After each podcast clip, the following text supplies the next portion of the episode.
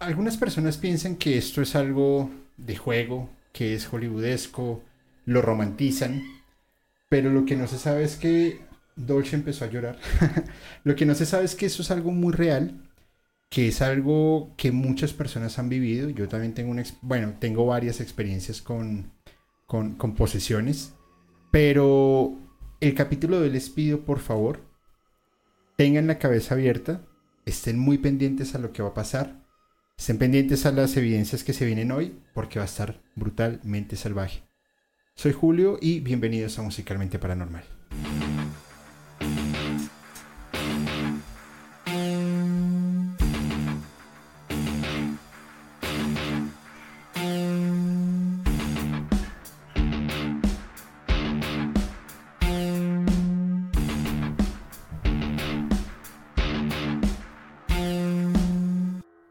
Noches, ¿cómo van? ¿Cómo van? Soy Julio, bienvenidos a Musicalmente Paranormal. Gracias por acompañarnos en este espacio de sábado de exorcismos. Y Dolce, una de dos, ¿está nerviosa o le va a llegar el celo? No sé cuál es, espero que esté nerviosa.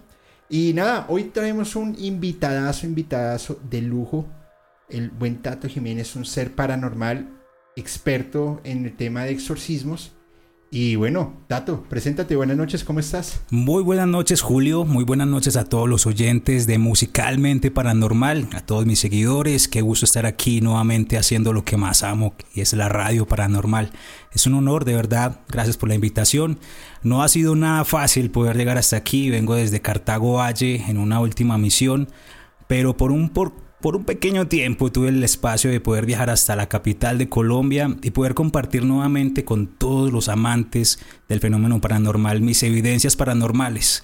Han sido ya 16 años de investigación paranormal en diferentes medios de comunicación, tanto nacional e internacional, en donde siempre he revelado mis evidencias, exorcismos y muchas posesiones que no solamente son demoníacas, sino también de personas que fallecen violentamente, de espíritus muchas veces que quedan deambulando, que aún no saben que están muertos y llegan a personas débiles y es allí donde ya viene mi intervención espiritual, donde llega una intervención mucho más directa y es donde ya tenemos este material completamente preparado para esta noche.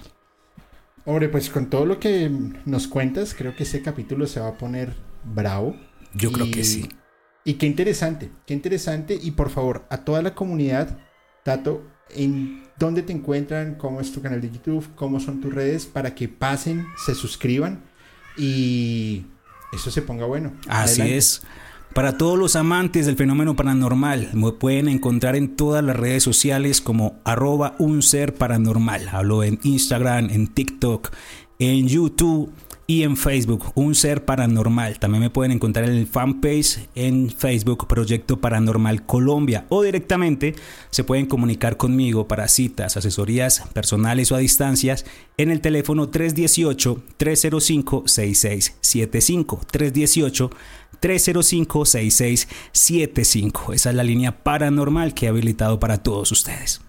Bueno, pues qué buena onda. Tato, es un gusto tenerte en el canal es un gusto que hayas podido organizar el tiempo y nos estás acompañando en, esta familia que hoy nos siguen desde México, Estados Unidos, Colombia, por aquí está gente de Japón, wow. Eh, Australia, España, Guatemala, Costa Rica, Puerto Rico, Argentina, Uruguay, Paraguay, Ecuador, pero la verdad nos están escuchando de muchos sitios del mundo y es algo que nos hace muy felices y, y bueno, ¿qué te parece si arrancamos en materia? Perfecto, así es que es bueno. Bueno, a tu juicio, ¿qué es una posesión? Bueno, una posesión es cuando una energía invisible, periespiritual para algunos, una energía superior, llámele una emoción mucho más fuerte de lo que actualmente conocemos, se invade en la persona débil, en el espíritu débil, más bien. Una posesión es cuando una energía que no queremos entra involuntariamente a nuestro cuerpo. Algunas de esas energías son catalogadas entes demoníacos. Otras de esas energías son catalogados espíritus que no han podido descansar, como mencioné anteriormente. Otras de ellas son larvas espirituales o esencias, entidades del bajo astral. Crean ustedes o no en los fenómenos paranormales, las posesiones demoníacas son muy reales. Las posesiones angelicales también he tenido casos y posesiones de personas en donde, vamos un ejemplo, muere violentamente, fallece violentamente y eh, a raíz de esa muerte violenta pues llegan algunos familiares, amigos a intentar comunicarse con las personas fallecidas pero realmente están siendo víctimas de espíritus burlones, atrayendo a sí mismo esas mismas energías no solamente la de este espíritu, sino que pueden llegar cientos de legiones a habitar en el cuerpo de una sola persona. En la noche de hoy vamos a tener también varias evidencias paranormales propias, evidencias recuperadas en muchos lugares de Colombia, desde Pasto, Mocoa, Segundo y Putumayo, Cali, Medellín, Bogotá, Pereira, en fin, muchas personas que aquí en Colombia he tenido el privilegio, desafortunadamente para ellos, pero para mí el privilegio de poder pelear contra sus demonios. Bueno, pues te voy a contar, les voy a contar, perdón, una historia real, una historia, una historia verídica de una persona que necesitaba una liberación. Sí. Esta persona ya, ya había sido víctima de, de temas de mm, brujería bastante delicados. Sí. Pasó el tiempo y volvió, volvió el, tema. Le hicieron una limpieza, lo que haya que hacer. Pero años después empezó nuevamente. La atienden y le dicen, hay que hacer una liberación. Para algunos liberación, para otros exorcismo, para lo que sea. Había que sacar esa entidad que estaba ahí. Sí. Voy a hablar en primera persona. Vale. Ok. Digo, ok, vamos a, a entrar en un estado de trance para ver qué podemos encontrar y qué es lo que hay ahí. Ok. Ubícate en, en un sitio que tú no conozcas y me dice, no puedo, tengo mucho miedo. Calma. Ok. Siente en tu mano derecha mi mano. Me dice, sí, la siento, siento mucho calor. Ok. No te vas a soltar. Se me está acercando alguien por detrás. Tranquila. ¿Quién es? No sé. Date la vuelta despacio y mírala de los pies hacia arriba. Dice, está descalza, tiene un vestido blanco, pero no puedo levantar la cabeza más allá de su pecho. Lo único que puedo ver son sus ojos. Y son muy penetrantes y tengo mucho miedo. Ok. ¿Sientes todavía mi mano? Sí. Tranquila. ¿Quién eres tú? Y ella empezó a reírse. no te la voy a devolver, es mía. Wow. Pero lo dijo cambiando la voz. Se le, se le engrosó la voz y dijo, es mía. Se sintió. Claro, se sintió. y de una vez la habitación. Claro, el cambio va. energético. No. El escalofríos Es que en la espalda. de por sí lo estoy contando. No, mira que yo también lo siento. Sí, sí, siento un escalofrío así impresionante. Y eso que el sitio está súper armonizado. ¿Eso sucedió aquí? O... En Bogotá, sí. Ah, ok.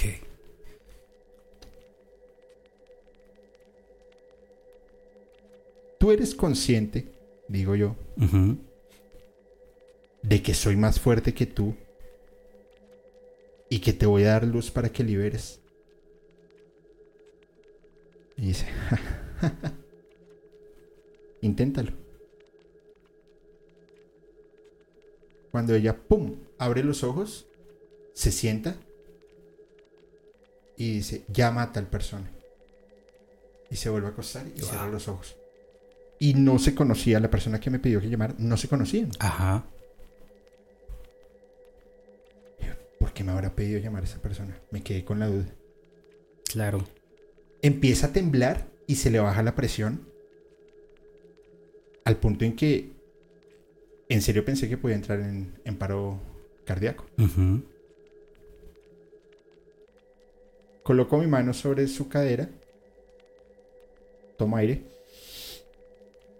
Sentí como el brazo me entró toda la. como, como esa pesadez. Ujú. Y había una velita de esas velas delgaditas, blancas, en Sí. un vaso para que no se fuera a untar la mesa donde estaba el vaso. Cuando el vaso hizo. Wow. se quebró el vaso. Control de espacio y tiempo en el lugar. Claro. Y ella.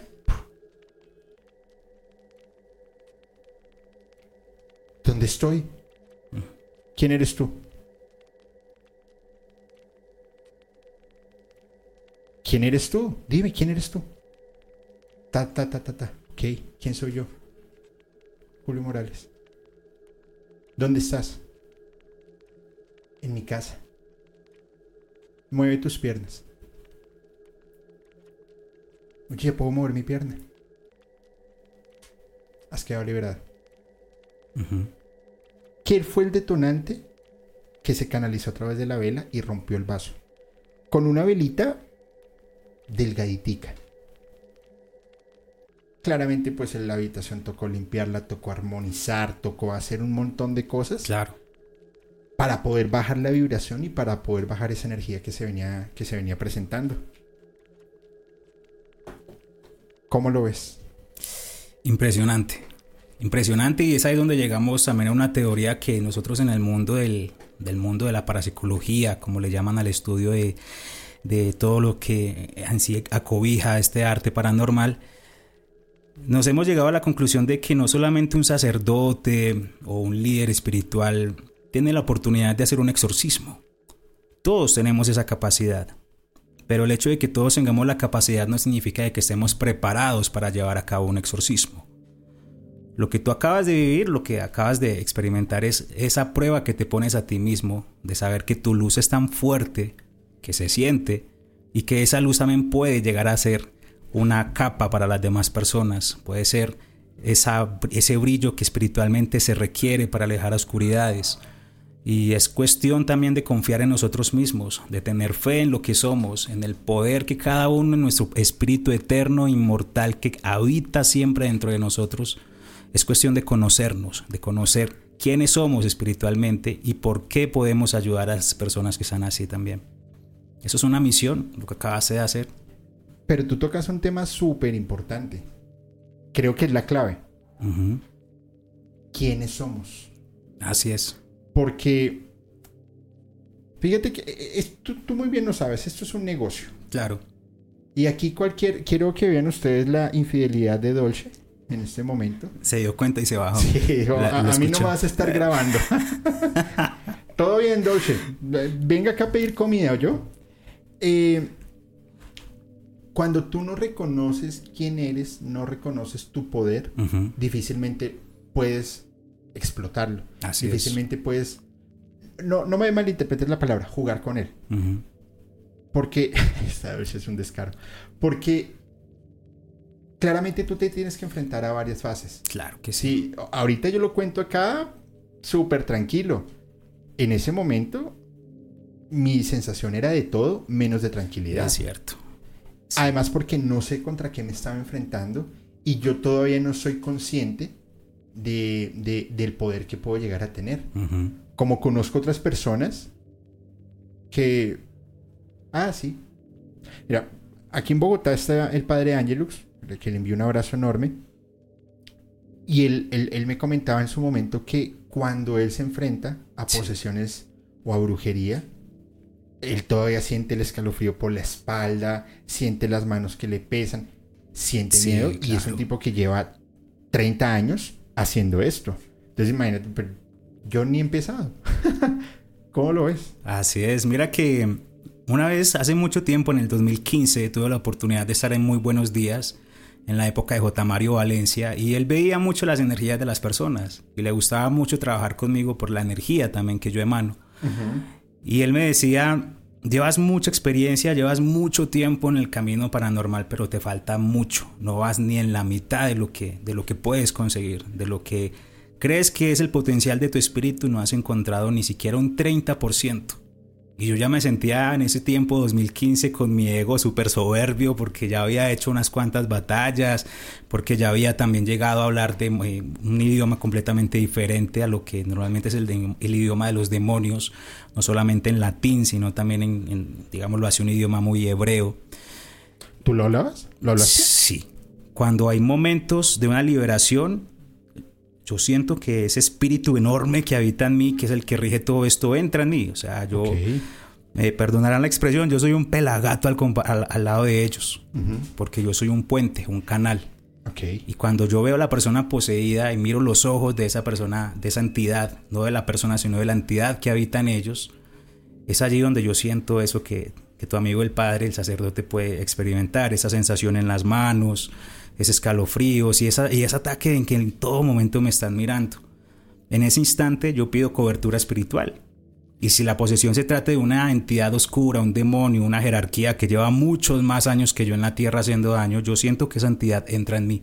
A eso le llamé una evocación espiritual, porque no tengo que invocar algo para que llegue y para que me dé, digamos, esa fuerza sobrenatural, sino que son guías, y es uno de mis guías. Hay que conocernos. Y nosotros Muchas veces solo conocemos lo que la mente, lo que el mundo, lo que está diseñado únicamente alrededor nos permite conocer. Tu nombre, tu familia, tu empresa, a qué te vas a dedicar y hasta ahí llegó tu vida y cuál es tu legado. Nos vamos nosotros y al final nos van a recordar nuestras familiares, tal vez nuestra esposa, una que otra amante por ahí pero termina nuestra vida. ok. Corten. No, Saludo para todas las que me han y no me han dado amor. Bueno. ok. Pero termina nuestra, termina nuestra vida y hasta ahí llegamos. Y tal vez nos recordarán por un periodo de tiempo de una o dos generaciones. Pero todos debemos marcar esa, esa existencia. Qué bonito sería que el día de mañana nos podamos ya ir al siguiente plano y que nos recuerden en dos, tres, cinco generaciones por lo que somos no por lo que hacemos, sino por lo que somos. Hay una gran diferencia en lo que hacemos a lo que somos. Y es muy importante que hoy en esta noche ustedes también aprendan a descubrir quiénes son, cuál es su espíritu eterno, cuál es esa fortaleza que ustedes pueden fortalecer hoy aquí en este especial paranormal también. Pues, qué interesante. Fíjate que eh, ya, ya musicalmente hemos hablado algunas veces de mm, posesiones.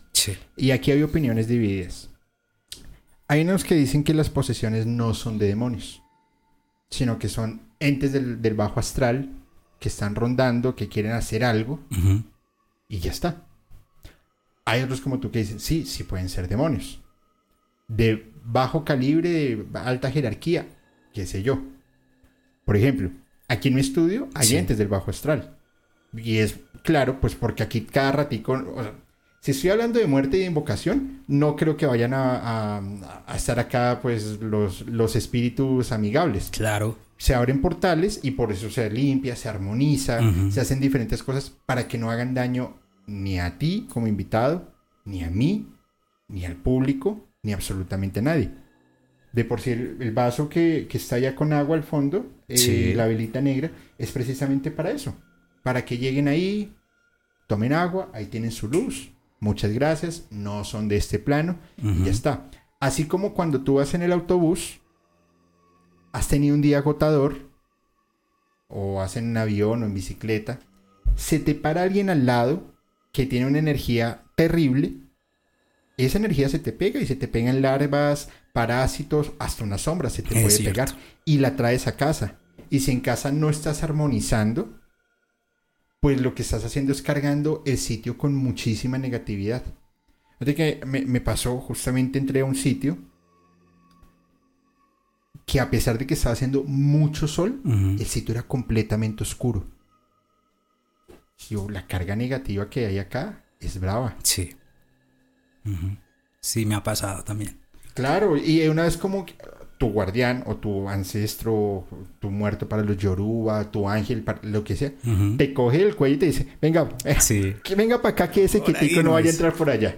¿Te ha pasado? Sí, sí, sí. De hecho, me piden también en ciertos lugares pedir autorización a esa entidad oscura. Porque si llegamos a un lugar, un cementerio, un centro psiquiátrico abandonado, normalmente entro solo.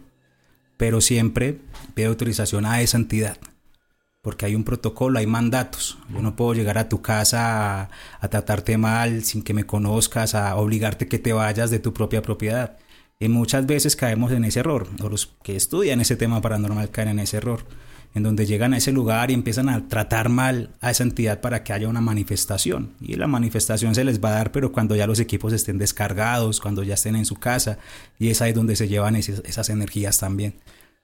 Pero eso corresponde mucho también a la energía que tenga cada persona. Sí, claramente. Aquí, aquí en el estudio, en este estudio, nos pasó con Howard, justamente. Howard, te envió un abrazo, amigo. Em, estábamos grabando un capítulo y él lleva su cámara, tú la conoces, una cámara portátil. Sí. Nos pusimos a hablar de varias cosas. Cuando fue a grabar, estábamos grabando y como a los 15 minutos, ¡pum! se le apagó la cámara.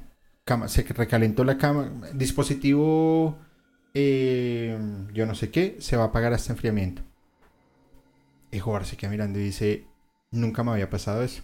Yo, claro, es por el desborde energético que tanto tú como yo y como el espacio tiene. Y no es precisamente que esté positivo o negativo es que movemos energías. Pero tú imagínate llegar a un psiquiátrico abandonado, a una cárcel, a un hospital, diciendo, bueno, cabrones, ¿dónde es que están los fantasmas que aquí nos vamos a agarrar? Lo mejor que te puede pasar es que se te descarguen los equipos, porque ahí después ya vienen las posesiones, los fenómenos poltergeist, em, te pueden hasta quitar la vida. Claro que sí te llevan la vitalidad o te generan una enfermedad o se te para una sombra al lado que te va a perseguir hasta que te enloquece y vas a terminar quitándote la vida. Así es. Entonces, no es tan sencillo como soplar y hacer botellas. ¿Cómo lo ves ahí? Sí, es cuestión de una madurez espiritual y una evolución, pero básicamente un entrenamiento mágico psíquico. Es decir, romper todas las ataduras, todos los miedos que hay en la mente. Y esos miedos de la mente son los miedos que ha creado el mismo hombre con la humanidad y con su propio ser. Cuando rompemos esa atadura de la mente y podemos encontrar la verdadera fuerza del espíritu, es allí donde empezamos ya a sentir nuestra verdad, nuestro verdadero ser. Y es cuando ya tenemos la oportunidad de vibrar de una manera voluntaria, así súper enorme, para poder demarcar también a esas entidades que están en los alrededores cuál es tu carácter, cuál es tu energía. Porque ellos no nos van a ver como nosotros nos vemos. Ellos van a ver ese color de aura y qué tan fuerte es tu aura. Así cuando llegues a un lugar paranormal y estés completamente cargado con tu energía espiritual, eliminando tu ego, tu soberbia y con un corazón limpio en el momento. Así es como realmente uno logra un contacto dimensional con ellos. Pero, a, ver, una pregunta. ¿Tú eres consciente de tu guía ancestral? Sí, claro. ¿Lo conoces? Sí. Vale solo funciona, o sea, ¿es una evocación en el momento o tú en cualquier momento ya puedes conectarte con él y pedir algo? En el momento del exorcismo, muchas veces... No, el momento, eh, no sé, voy a decir cualquier tontería, estás en la calle, en un parque, lo que sea, y te conectas con él.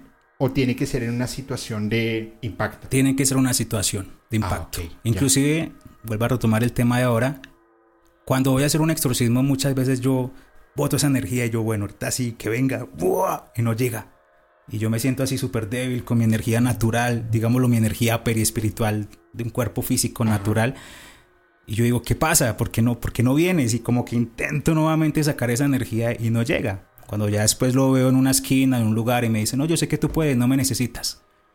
Y es donde yo digo, no, yo, yo sí lo necesito. Pero ellos me ponen también, sí, como también sucedió hace muy poco en el Espinal Tolima un exorcismo un joven que perteneció a una secta satánica y en ese momento yo me sentía con mi capacidad, tenía mucho, mucho tiempo de meditaciones también y eso siempre es fundamental a la hora de llevar un exorcismo, la propia meditación para tu crecimiento etérico. Y en ese momento yo hice la, hice la, necesidad de, de, invocar esa energía, inmediatamente me llegaron muchos guías, me llegaron muchos y me dijeron no vas a estar presente, me vas a prestar tu cuerpo y no te vas a dar cuenta de lo que aquí va a suceder saca todo lo que nos esté monitoreando y permite que esa guerra sea espiritual. Pero una pregunta, eh, ¿eso no es también una posesión? Evocación es una diferencia entre una invocación, cuando tú, digamos, estás allí solo con un grupo de amigos para mirar qué sucede, invocar una entidad que no conoces. No, no, no, no, pero me refiero a ti. Es evocación. O sea, invocación no lo es porque de cierta manera yo conozco la entidad y estoy permitiendo que entre. Ah, ya. Entiendo. evocación es cuando tú permites y conoces ese, espíritu y permites que entre, digamos, con ciertos parámetros o cierto tiempo, o vas a entrar porque vamos a hacer este tipo de misión, Ajá. pero en ese instante ya, cuando ya terminas esa misión, inclusive hay momentos en donde uno no recuerda absolutamente nada. Y cuando vuelvo en sí es muy curioso porque veo la cara de la persona que estaba en posesión muy asustada, muy temerosa y váyase ya de aquí. Yo no sé qué ven, la verdad, yo no sé qué es lo que ellos ven. No, no, no sé por qué te imaginé caminando por una pared así. ¡Sal, demonio!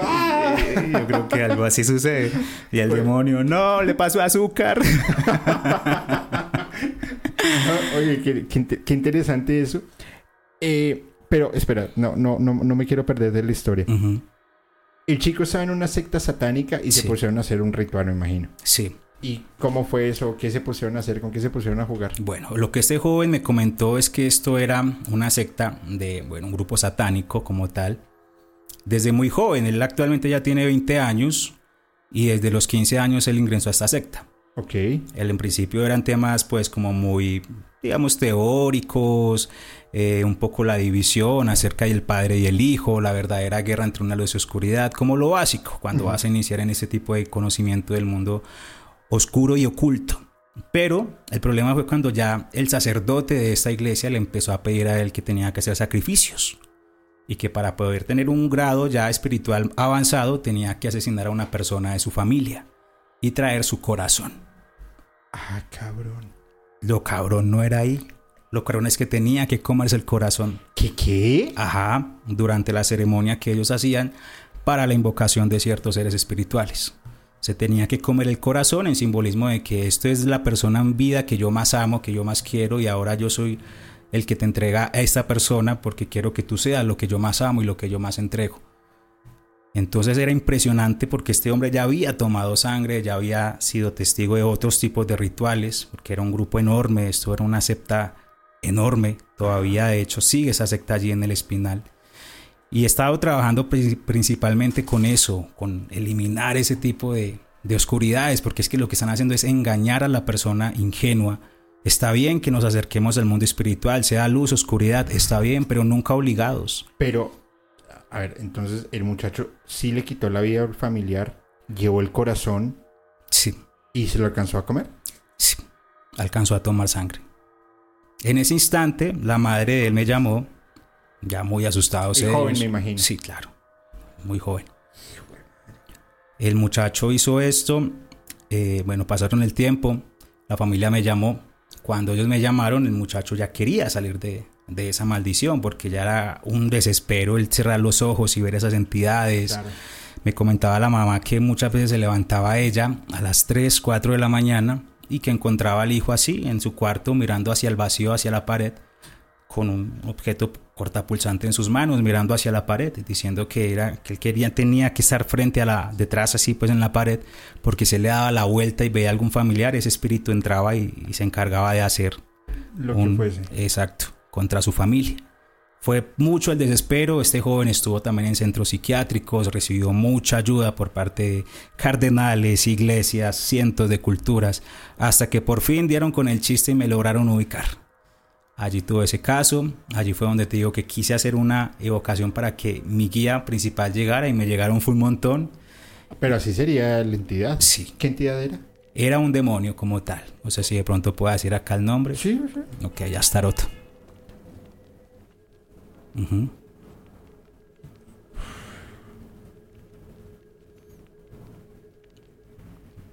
Sin palabras. Igualmente quedé yo. Sí, no, sin palabras. Simplemente porque es un demonio muy fuerte, de una legión bastante fuerte en la demonología. Sí.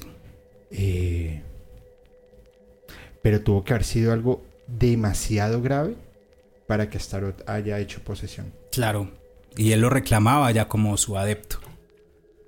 Inclusive un momento, ya después de la liberación de mis guías, en donde ya pudimos tener una charla un poco más amena, porque hay un momento en los exorcismos en donde yo permito eso, que esa entidad hable, pero conmigo directamente, no con la familia para evitar que caigan en el engaño. Claro.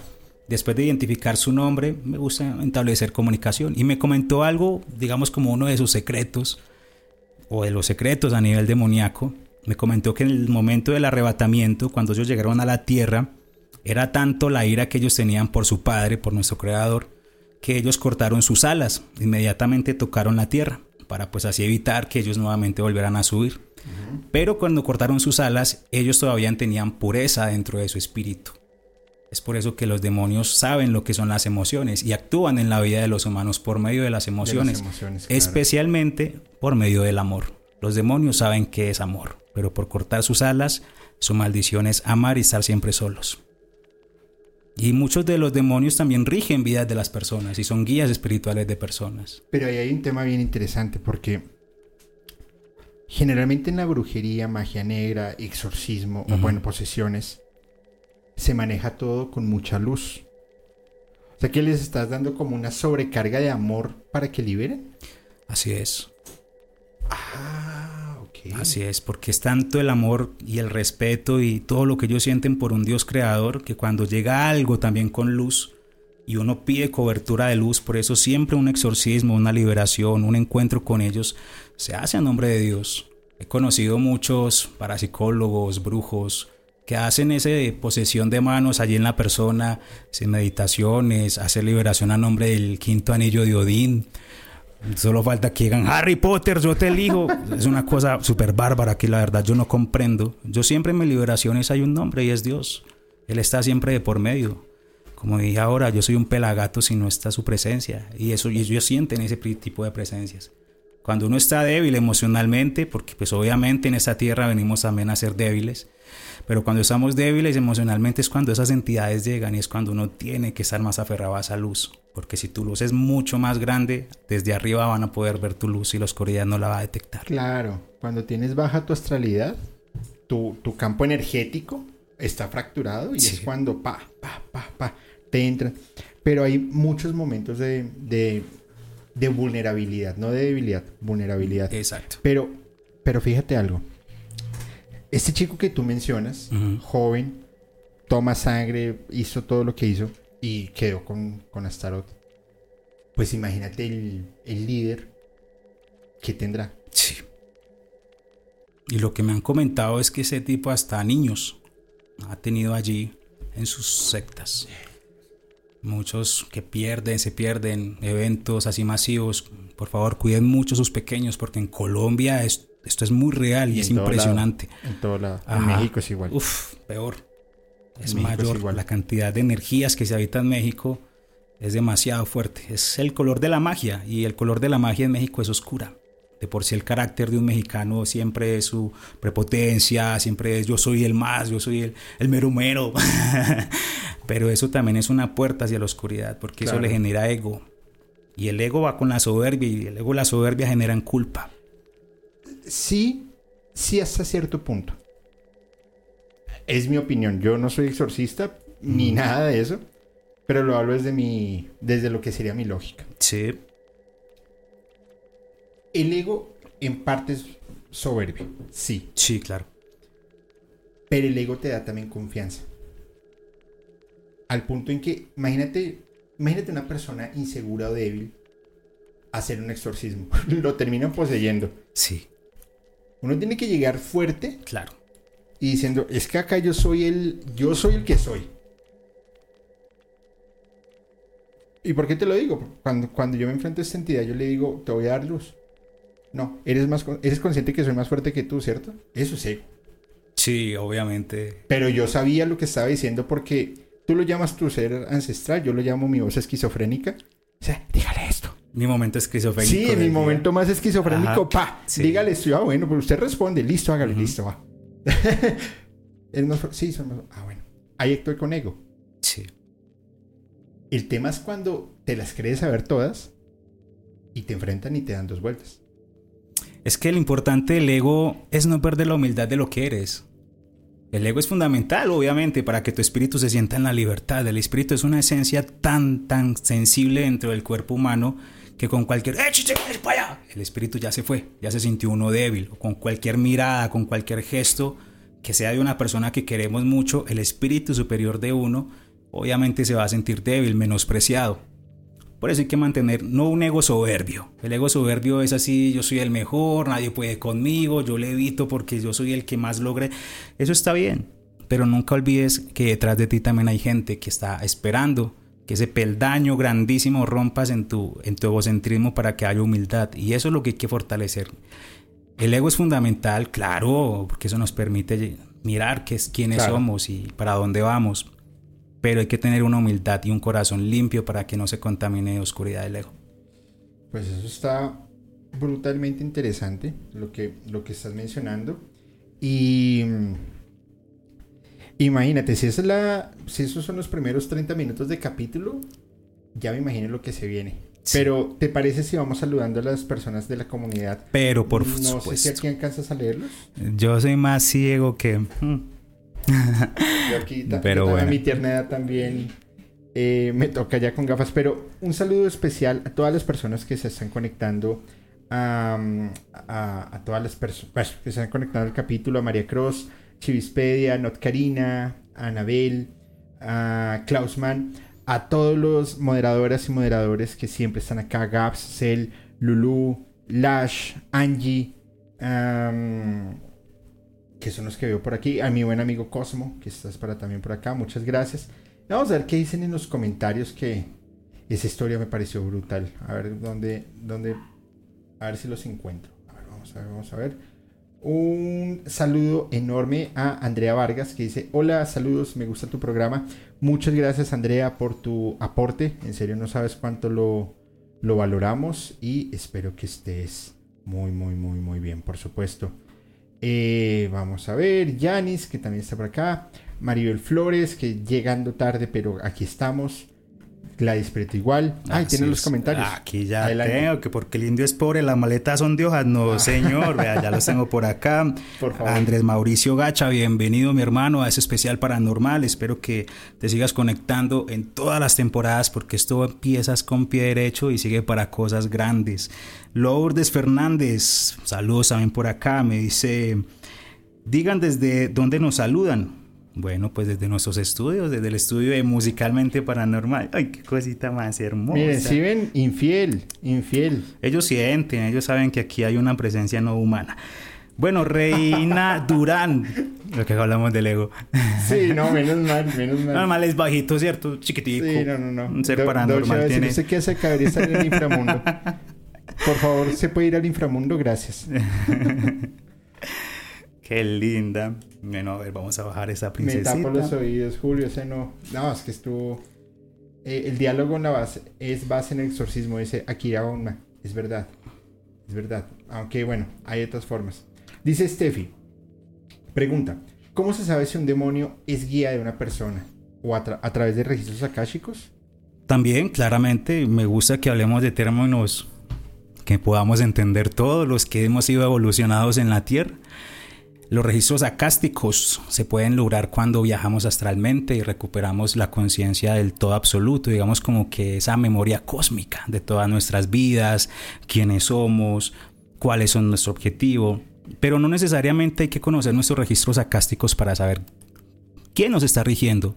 Claro. Es simplemente saber cuál es tu verdadera personalidad, o sea, quién eres cuando apagas la luz, cuando estás en tu cuarto, cuando no tienes una máscara puesta ante el mundo.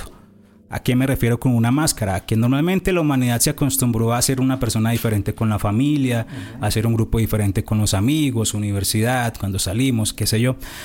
Pero cuando ya estamos completamente solos y no le podemos mentir a nuestra sombra, ¿quiénes somos en soledad? Somos seres de luz por nuestros pensamientos, por nuestros actos, somos seres oscuros por nuestros pensamientos y actos, es ahí donde nos damos cuenta si nuestro guía espiritual es un ser demoníaco o es un ser de luz, un ángel caído o un ángel que todavía sigue en Anunnaki. Ok. Em, bueno, y ahorita te hago esa pregunta porque lo he venido hablando estos días, es justamente descubrir quiénes son tus guías ancestrales. Porque hay muchas formas. Sí.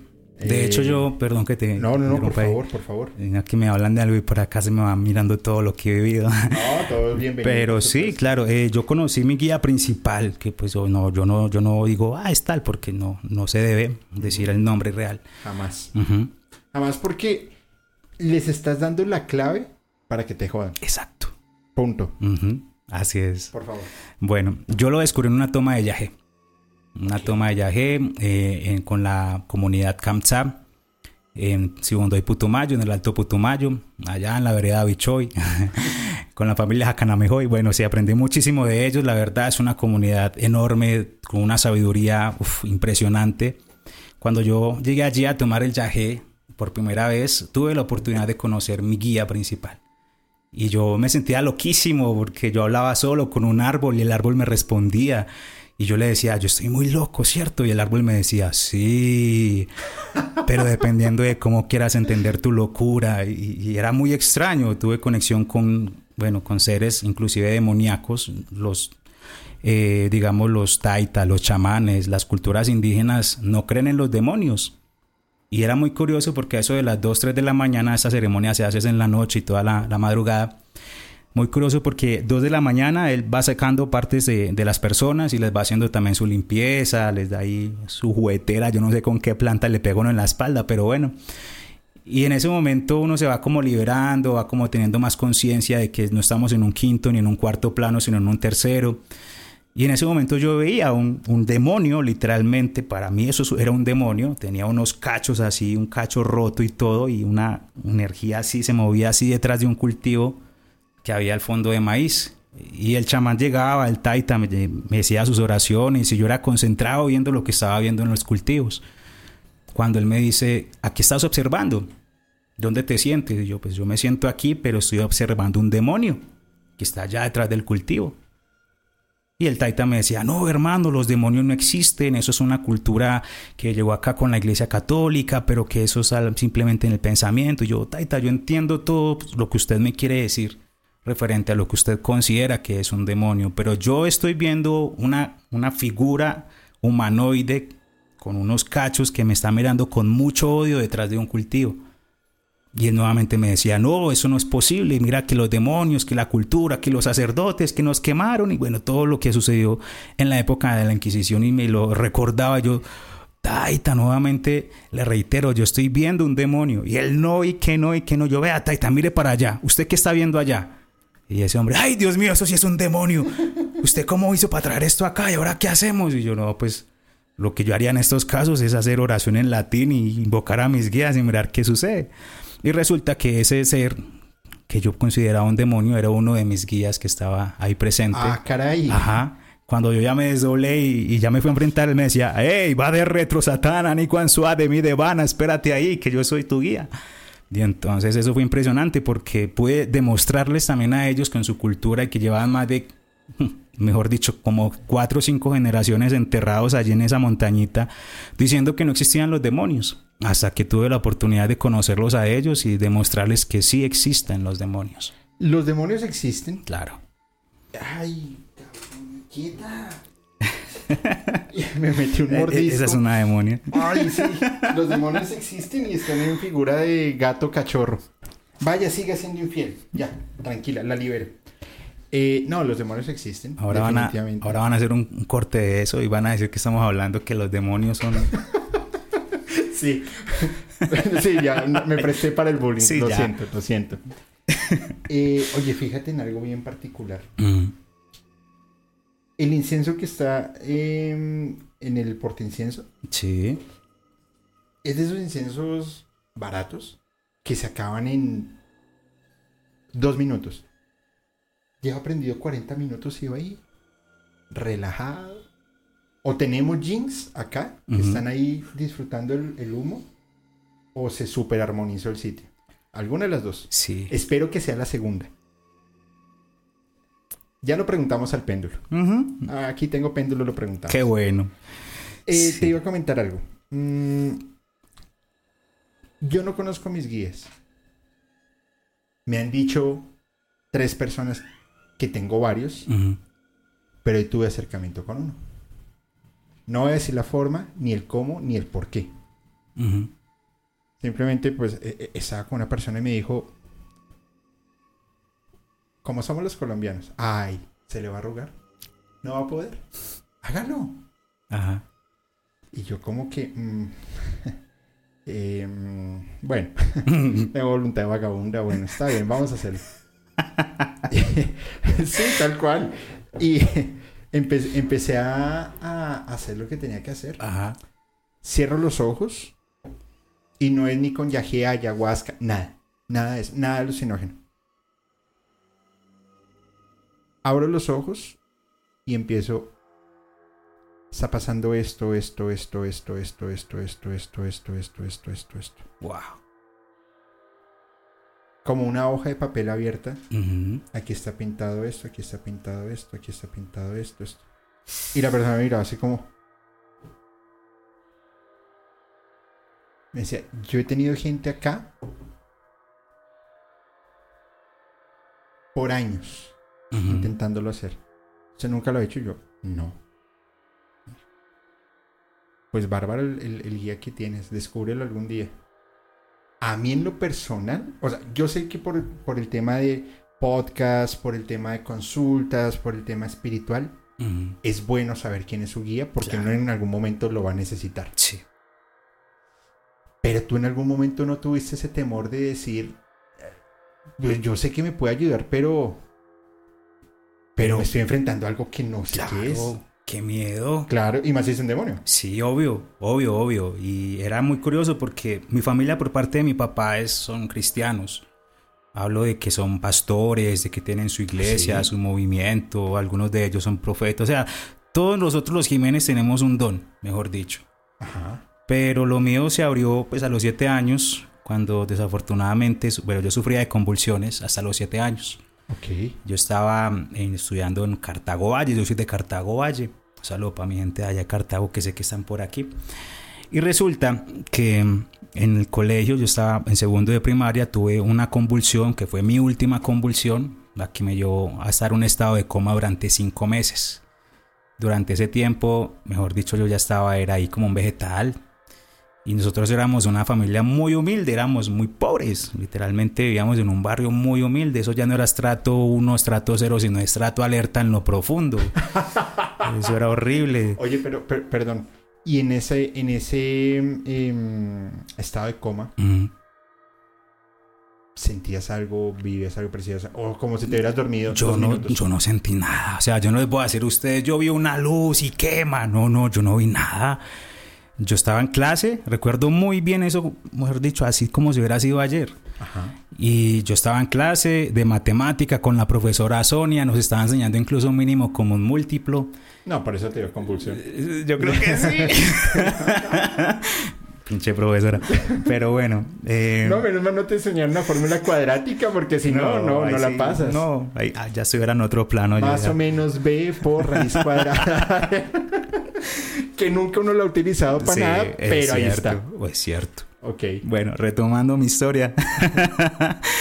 Cuatro veces A por C sobre dos veces A. Listo ya. No, Ok. que como dos, cuatro. ¿Cuál es el mayor? Una rayita así, y como que el mayor así, el menor así. Eso era lo que nos enseñaban. Bueno, el punto es que yo ya tenía mucha fiebre, ya tenía mucho mareo, me sentía muy maluco. Levanté la mano y dije, profe, me siento mal. Ah, que vamos para enfermería. Y en enfermería yo veía que cuando llegaban mis amiguitos les daban pastas con juguitos. Y yo, uy, qué rico, me voy a tomar un juguito. Yo en mi casa no sabía que era un jugo porque éramos muy pobres. Y entonces resulta que llegamos a enfermería y era aguapanela caliente y me a dar una pasta ahí con aguapanela caliente. Y yo, no, yo no, profe, yo no quiero nada, ya me siento bien, déjeme ir para el salón. Que no, que se tome eso. Bueno, me la hicieron tomar.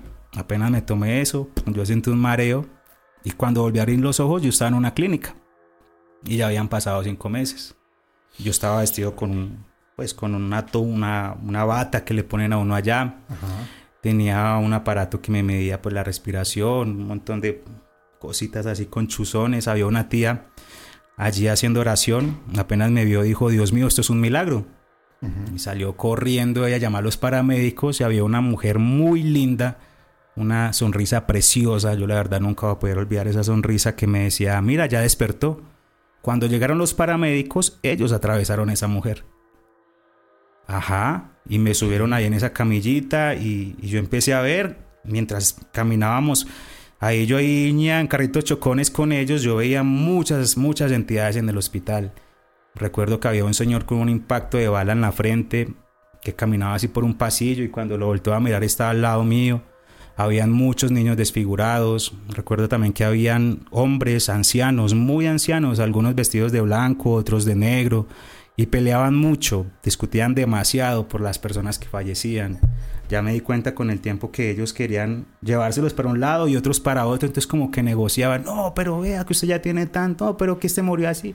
Y era una situación así como, como yo quién me lo va a llevar y el otro también. eran señores muy, muy viejos, sea, barbas, delgados ellos, unos blancos y otros negros. Y ese fue mi primer encuentro con ellos. Y al principio me daba durísimo, obviamente. Yo tenía siete años y yo llegaba y recuerdo que el doctor me decía, ¿usted está bien? ¿Usted recuerda algo? ¿Usted cómo se siente? Y yo era mirando por allá, lelo en una ventana el montón de espíritus que había en el hospital. Llegó mi papá, mi mamá allá donde él. Y él decía, él acaba de perder un sentido, pero todavía no sabemos cuál es porque él no se comunica con nosotros. Y para mí no era fácil decirle a mi familia que yo estaba viendo gente que ya no estaba, espíritus. En esa época, bueno, estuvo muy de moda esa película de sexto sentido. Es que estaba pensando justamente en esa película. estaba, sí, estaba muy de moda en ese entonces. Ahí yo tengo, me, hago una pregunta. ¿Estoy vivo? Pues, pues digo, ¿no? no. no. Muchas gracias. Y musicalmente, súper mega paranormal. Soy Julio. Bye. El punto fue que yo no quería comentarle nada a mi familia, no era fácil para mí, y mucho menos a mis amigos, a los que estaban ahí estudiando. Pero en el colegio siempre que yo llegaba, digamos, al parquecito, los columpios empezaban a mover, las luces empezaban a prender, a apagar en el salón de clases. Entonces los compañeritos más cercanos ya se empezaron a dar cuenta de que algo inusual estaba sucediendo. Y al principio sí, fue durísimo porque ya la gente empezó en el colegio con el bullying, que vea, ese es el que ve gente muerta, que ese es el demente, que ese es el demonio, que ese es una cosa, que lo otro. Fue cuando mi familia cristiana pues me acogió y me pagaron cuán encuentro hicieron y no les sirvió de nada. Antes no te entró otra entidad. Me entraban entidades. Porque la, los, o sea, no tengo nada contra los cristianos, por favor, ni más faltaba. Pero generalmente en eso, o sea, los ritos cristianos mueven demasiada energía. Y pueden abrir mucho el campo áurico y te entran. Sí, eso era horrible porque eso era una tortura lo que esa gente me hacía a mí. Una finca, un fin de semana, y yo me voy porque hay piscinita. Piscinita, uno nunca tocaba esa piscina. Claro. Eso era solamente como la decoración y el resto le dan Biblia y oren. Pero cuando llegaba la noche, todos me cogían a mí como si yo fuera pues ahí el ratoncito de laboratorio, me querían poner manos, hacían oraciones y salían energías, porque hablaban, habían voces que salían de mí que yo desconozco. Recuerdo que la última vez que yo ya le dije a mi familia, ya no más, ustedes no me van a poder ayudar con esto, yo tenía 15 años, que fue el último encuentro que yo tuve con ellos. Y había un, pastor que venía invitado de, de, otra nación, que tenía una, un poder, ellos decían, una unción enorme. Pero entonces, bueno, fuimos allá y fue muy impresionante porque en ese instante yo sentí que esa energía que llegó era el mismísimo Satanás. Y yo sentía que me hablaba, así como dicen, mi momento esquizofrénico, yo sentía que me hablaba y él me decía, ríase más duro. Pero, pues bueno, no, debe, ser tu entidad, tu guía, que es un demonio. Pero, ¿qué tanta fuerza tiene ese demonio? Porque fíjate en algo. Tú te logras enfrentar a entidades al hacer un exorcismo. Y ya sabes de pronto qué entidad te está evocando para hacer lo que tienes que hacer. Sí. ¿Y no crees que ese golpe en algún momento te pueda causar una consecuencia? Ya no. No, porque ya conozco quiénes son. O sea, yo ya he rompido muchas barreras y lo que actualmente hago no lo hago ni por hobby. Ni por nada. No, lo hago por misión. O sea, a mí me busca mucha gente. Gracias a Dios llevo mucho tiempo hablando de temas paranormales y ayudando a la gente. Pero hoy en día ayudo a la gente que me interesa. O sea, los casos que realmente yo veo que sí se necesita una verdadera intervención, porque no hablemos, no hablemos acá cosas que no son. De, una, de un exorcismo, el 80% de los exorcismos no son reales. Un 20, tal vez un 15% sí lo son. Por favor, exorcismame, exorciza Dolce, porque... Cierto que sí. ¡Qué linda! Oye, pues mira, vamos a hacer algo. Te propongo lo siguiente. Quiero que leamos esta pregunta. Ok veamos dos evidencias de las que hay un montón de evidencias que están buenísimas. Y si te parece, porque es que tengo aquí una palpitación. Vamos a encender un incienso y vamos a... a- tú puedes escoger el cuarzo, que, el péndulo que quieres, dime ese y lo, lo, lo intencionamos. Ok. Porque sí me causó mucha curiosidad lo del incienso. Vamos a leer esta pregunta. Espérame, aquí nos pongo a ambos para que nos veamos. Perfecto. Dice Marta Leticia Guerrero Carrillo. Pregunta. ¿Es normal que uno despierte durante un sueño raro, entre comillas? Hoy me obliga a despertar por una sensación muy física o erótica que me incomodó mucho. Lo reprendí de inmediato. Así de entrada yo veo que es un incubus. Un incubus, espíritu sexual. ¿Qué tal eso? O sea, un incubus hay un contacto físico, Sí. lo sientes, pero también se considera una posesión. No, no, no, no. A menos que tú evoques. Ya. Ajá. Digamos, por ejemplo, he conocido muchas personas del mundo oscuro que, bueno, amigos como tal, hombres, sí, que me tienen mucha suerte con las mujeres. Y una vez yo le pregunté a uno de ellos, "Ey, ¿cuál es su secreto? Y él me decía, la evocación de incubus y sucubus, que permiten que entre y ya no es el espíritu en su parte emocional y energética, sino el espíritu demoníaco con toda la sabiduría de su árbol de conocimiento en un cuerpo humano natural, pues obviamente así que no va a tener labia para enamorar lo que sea. Y muchos de ellos, inclusive hoy en día hasta personas de la farándula, me buscan para hacer ese tipo de trabajos. Y pues siempre tiene que haber alguien que se ensucie las manos en el mundo paranormal. Alguien tiene que hacer el trabajo Yo sucio. soy el que hago el trabajo sucio. Oh, eso está bueno. Oye, pues bueno, vamos a ver las evidencias. Eh, quiero responder una última pregunta. Nos dice una cronopio. Buenas noches. ¿La transmisión está en vivo? No. Esta transmisión no es en vivo. Somos dos inteligencias artificiales que estamos hablando en una realidad como una cuarta dimensión, engañando a las personas en el consciente creyendo que es una grabación. XD, XD, XD.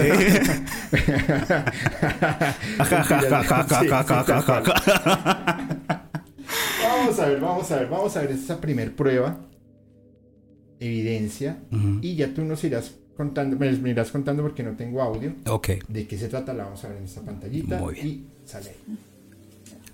ok. Lo que tenemos ahí presente no es una posesión como tal, es una de las manifestaciones ectoplasmáticas, es decir, por medio de velas se puede sacar también energías. Eso sucedió en una de las tantas zonas que tiene el Putumayo. Tuve el privilegio de estar en una finca en donde aparentemente las brujas se encargaban de incendiar los cultivos que habían en esta finca. Cuando se hizo la limpieza, pues en una de las velas, un velón tumba trabajo, los que no conocen este velón es un velón que tiene siete eh, llamas para poder encender, y al quemarse el velón y al poner la imagen así, la silueta de, de- de esta imagen, lo que pudimos ver fueron presencias de unas caras como si fueran mujeres brujas. Lo curioso es que la señora mayor que vivía en esta casa identificaba a una de esas señoras como una de sus nueras. No, pero con eso no era para qué más. Sí, ok. Dicen que las brujas son las suegras y está el al revés. Wow. Mm, sí, Claro, y se le ve perfecto la cara. a las que presentíamos desde el principio. La moto. Ahí, miran esta parte. Se alcanza incluso a divisar. Ajá, muchísimo más fuerte. Esa era la abuelita de, de ella, de la nuera. La logramos después identificar de quiénes se trataban. Y sí, eran mujeres que vivían muy cerquita de esa finca. Ay, no, qué impresión. Evidencias paranormales. Que me gusta presentarles a ustedes. Se las aquí. pueden encontrar en YouTube en Un Ser Paranormal. Para que Así pasen es. y lo sigan porque estuve checando el canal y la verdad es que está brutal. Uy, está súper fuerte. Vamos a ver esta segunda evidencia. Ese sí es un exorcismo bastante fuerte. Este exorcismo pudo ser grabado en el momento transmitido desde mi Facebook, Anderson Jiménez. Ahí también pueden encontrar, entre paréntesis, un ser paranormal como fanpage. Bueno, resulta que se trataba de un joven. En ese momento yo estaba hablando con un vecino. Apenas llegué yo al lugar, salió un señor, un viejito él, y me dijo: Ojalá usted le pueda dar una solución a esa familia. Porque es aterrador los gritos que se escuchan todas las noches. A ver, va- Digamos que la última noche. vamos a ver ahí. Ujú. Ahí yo intentaba hablar con el señor que me contara un poco más desde, desde su punto de vista como vecino qué era lo que había escuchado, pero pues él se rehusaba completamente, era una mirada de, de temor, así que pues me rehusé ya a seguir hablando con él y decidí entrar como tal a la casa donde se encontraba este joven en estado de posesión. Wow. El vecino informando un poco. Las personas que se encuentran allí presentes son sus familiares, tíos, abuelos, sobrinos, varias personas que allí lo tenían en una situación muy crítica. Observen ustedes la situación de este joven. Buenas noches. Estaba amarrado. ¿Qué va, muchachos? ¿Cómo Ya se había intentado quitar la vida en cinco oportunidades. Por eso lo tenían así amarrado. Esto sucedió en el Putumayo, en el departamento del Putumayo. Antes de yo hacer ese exorcismo me encontraba en el departamento de Antioquia, exactamente en Medellín. Para llegar hasta ese lugar fueron cinco días. Y esos cinco días este joven duró así amarrado, sin comer absolutamente nada, con gritos impresionantes. El desespero de esa familia era algo de no creer. Espérame, a ver, escucha. Voy a subir acá el volumen un poco para que alcancen a escuchar bien. Ah, no, pero ya está al máximo ahí. Quiero conocerte.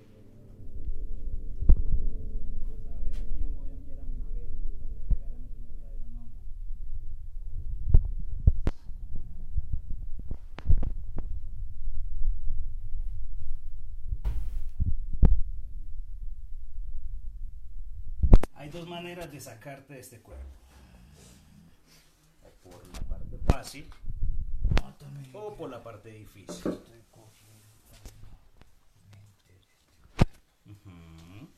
Pero este cuerpo tiene un alma y esa alma vive en este cuerpo y simplemente eres un invasor una pinche cucaracha en este cuerpo.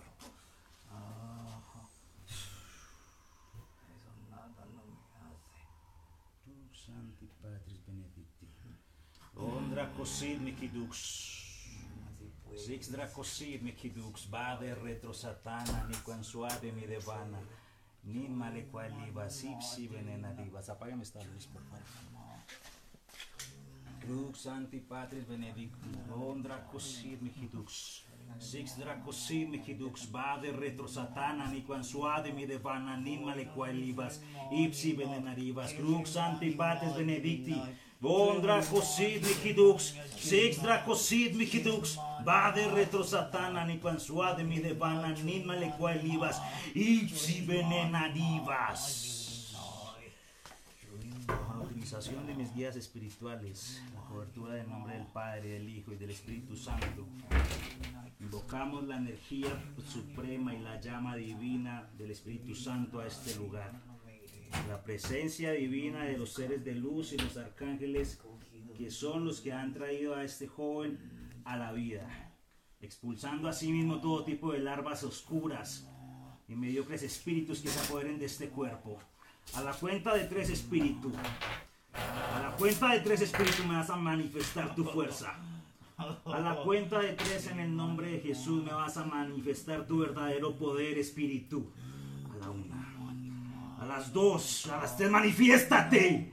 Manifiéstate, basura. Manifiéstate. Manifiéstate. ¿A qué has venido a este cuerpo? ¿Quién te ha traído? ¿Quién te ha traído a este cuerpo? ¿Por qué medio has llegado?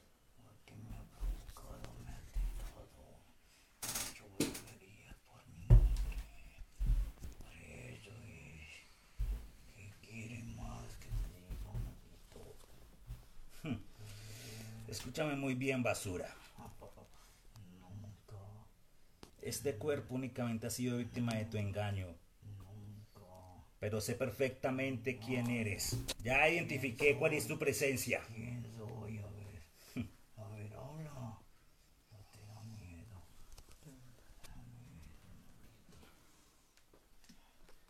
El nombre del espíritu no va a ser transmitido en este momento. Voy a cortar esa transmisión porque lo que se viene ahora prefiero que Lo curioso de este caso, hubo un momento donde se cortó la transmisión. Ajá. Donde yo digo, ya no pueden grabar más, porque ya llegaban mis guías. Y me decían, saca a todo el mundo, quédese solo con él, desamárrelo, enciérrese en uno de los cuartos.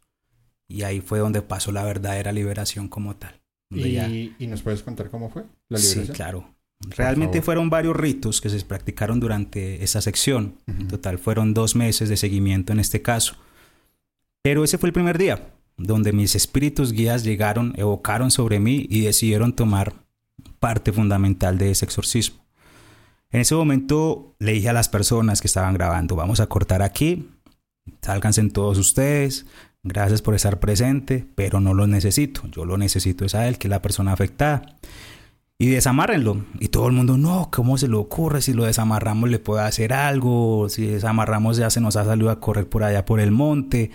Y yo les decía, no, desamárrenlo, estamos aquí para ayudarlo y yo lo voy a ayudar. Y sí, lo desamarraron, estuve con él en el cuarto ya puerta cerrada. En ese momento yo sentía como mi energía crecía, crecía, crecía. Y era tanta la energía que tenía acumulada dentro de mí que de un momento a otro miré al joven que estaba en posesión y esa mirada de él era de miedo, era como, ay, pucha, ¿y ahora yo qué hago? ¿Para qué me traje? O sea, era una cosa impresionante. Ajá. Ya cuando de un momento a otro yo escucho un montón de perros que ladran en mi cabeza y pierdo conciencia.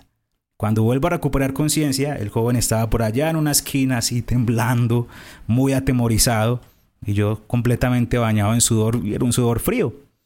Cuando ya tomé conciencia de mucho mareo, el joven estaba así y, y, pues primero me agradecía, pero que no quería ni volver a verme después de lo que pudo No, haber pues visto en mí. Ajá. Supuestamente el joven estaba liberado. Después de eso, la familia muy, muy amorosa, muy, muy, muy acogedores conmigo.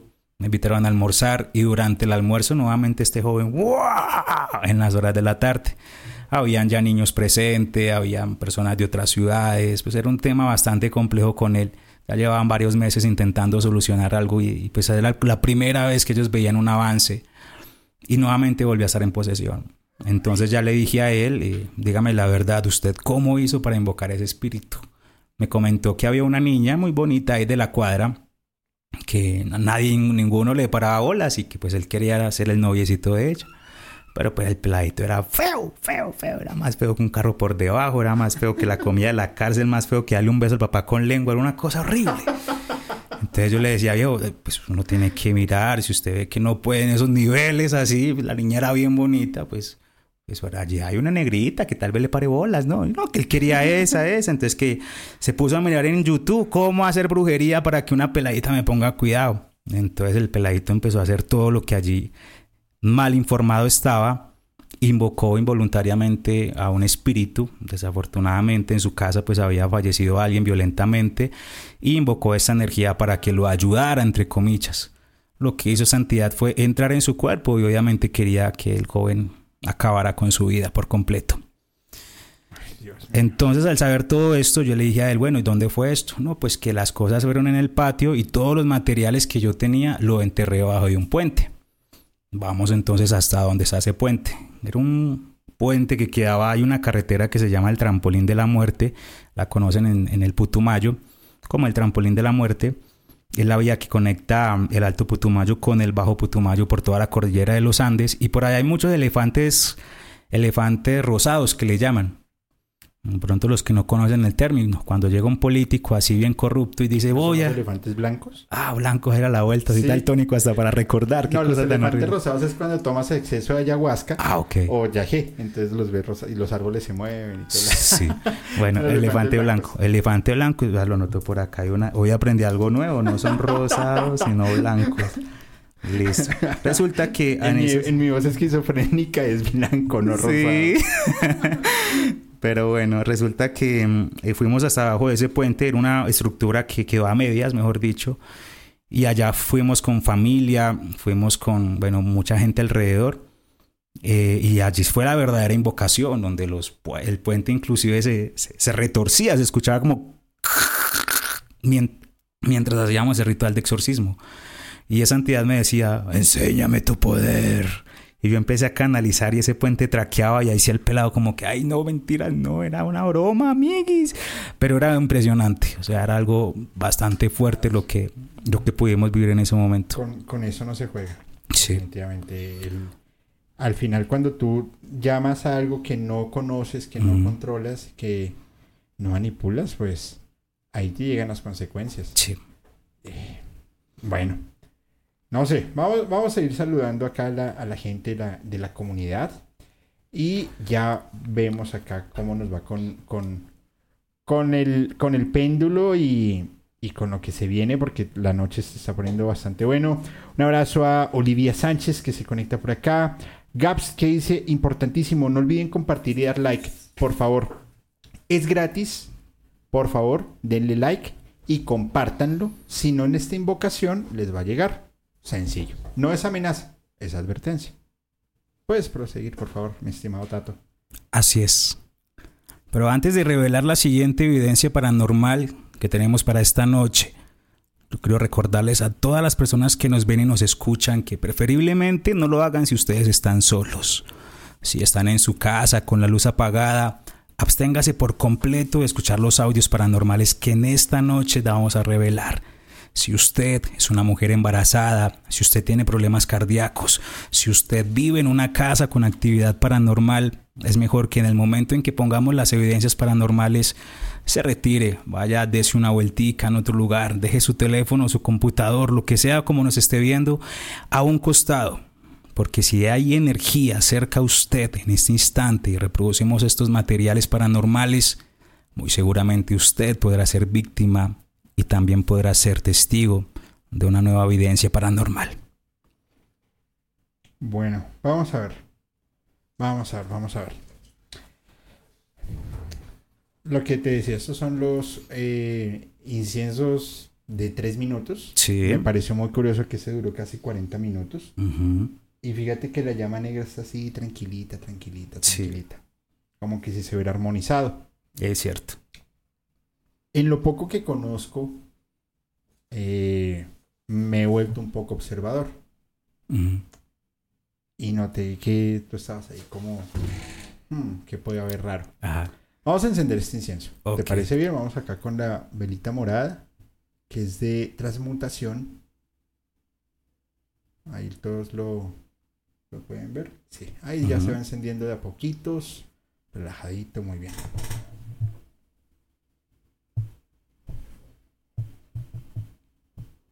Sí, es como le salió una chispita. Bueno. Muy bien. Cargas. Sí, Por el tema. sí, claramente.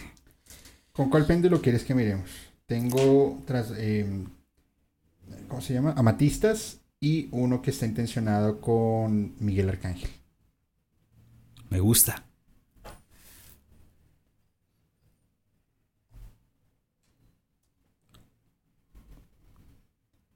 Vamos a empezar a mirar primero la, la carga energética. Ahí nos ven bien. Sí, vamos a mirar la carga energética que tiene este lugar.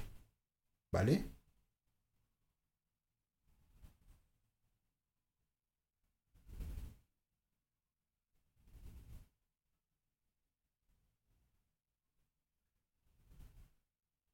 Está buena, ¿no? Está pesada. Buena. ¡Ja! Estás pesada, súper pesada. Mira. Wow. Y empezaron los Y movimientos. empezaron las... Empezaron algunas fallas en vivo técnicamente inusuales. Las dos. Las dos cámaras. Y se siente un aroma diferente. Ya. No es, a- no es un aroma incienso. Préndela al lado de la. No, al otro lado. Eh, no, mira, acá, justo acá. Tiene un botoncito chiquitico. Si quieres, ponte en pie.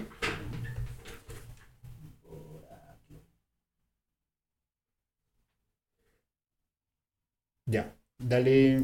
Espera, yo la configuro y te voy a poner en, en pantalla. Ahí estás.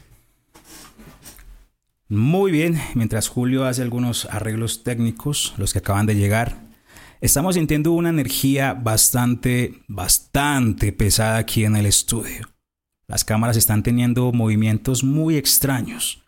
Les aclaramos que esto no es una broma, esto no es un juego. Estamos haciendo este especial paranormal con todo el profesionalismo que usted también necesita para seguir comprobando que mientras tú duermes, ellos están despiertos. Vamos a ver otra vez. Aquí deberían haber tres energías. La de nosotros dos y la de Dolce. Ujú. Vamos a ver. El péndulo a mí me obedece en sí o en no. Ok. En ese momento y lugar, ¿hay más de tres energías?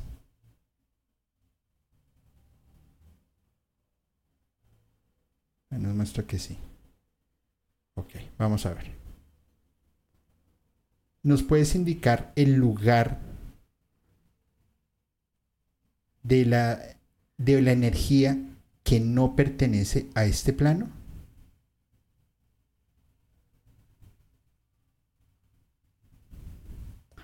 O una de dos. O está al lado izquierdo tuyo o está al lado izquierdo mío. Yo escucho un ruido acá, como cuando... Crujen. Ajá. Sí. Ok. Esta energía es propia de Tato.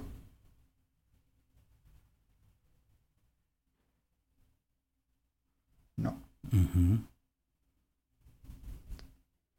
¿Esta energía es propia mía? No. Tampoco. ¿Y Dolce dónde está? Mira, Dolce se quedó quietica. Se quedó mirando para allá, de hecho. Muy fijamente está mirando un punto. Puedes dar, puedes abrir un portal para dar luz a esta energía.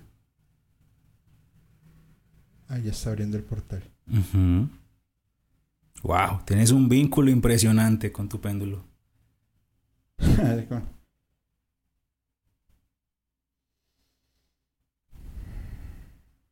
y mira cómo el humo va saliendo y va formando Está haciendo, limpieza. ajá, ciertas espirales también.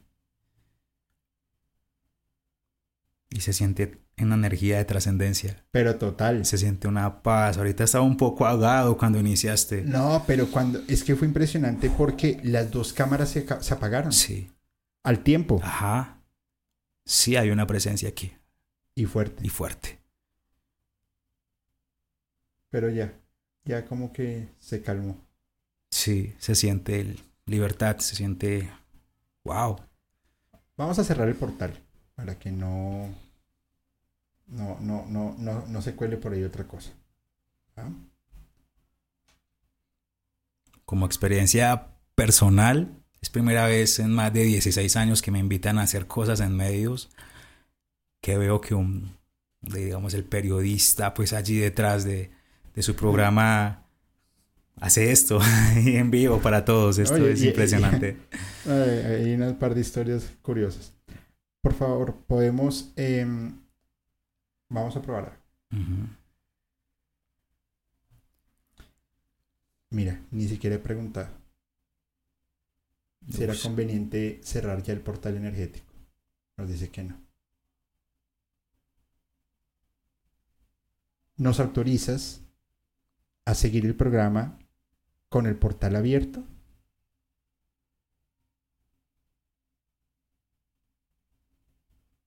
Si nos está pidiendo que dejamos el portal abierto, es porque necesitamos ver, saber o entender algo. Así es. Bueno, igual estamos protegidos, no pasa nada. Si en sus casas están experimentando algo raro, por favor déjenoslo saber en los comentarios para poderles ayudar. Y aquí vamos a estar muy pendientes y vamos a dejar que el incienso siga haciendo lo suyo, porque esto se está poniendo bastante, bastante interesante.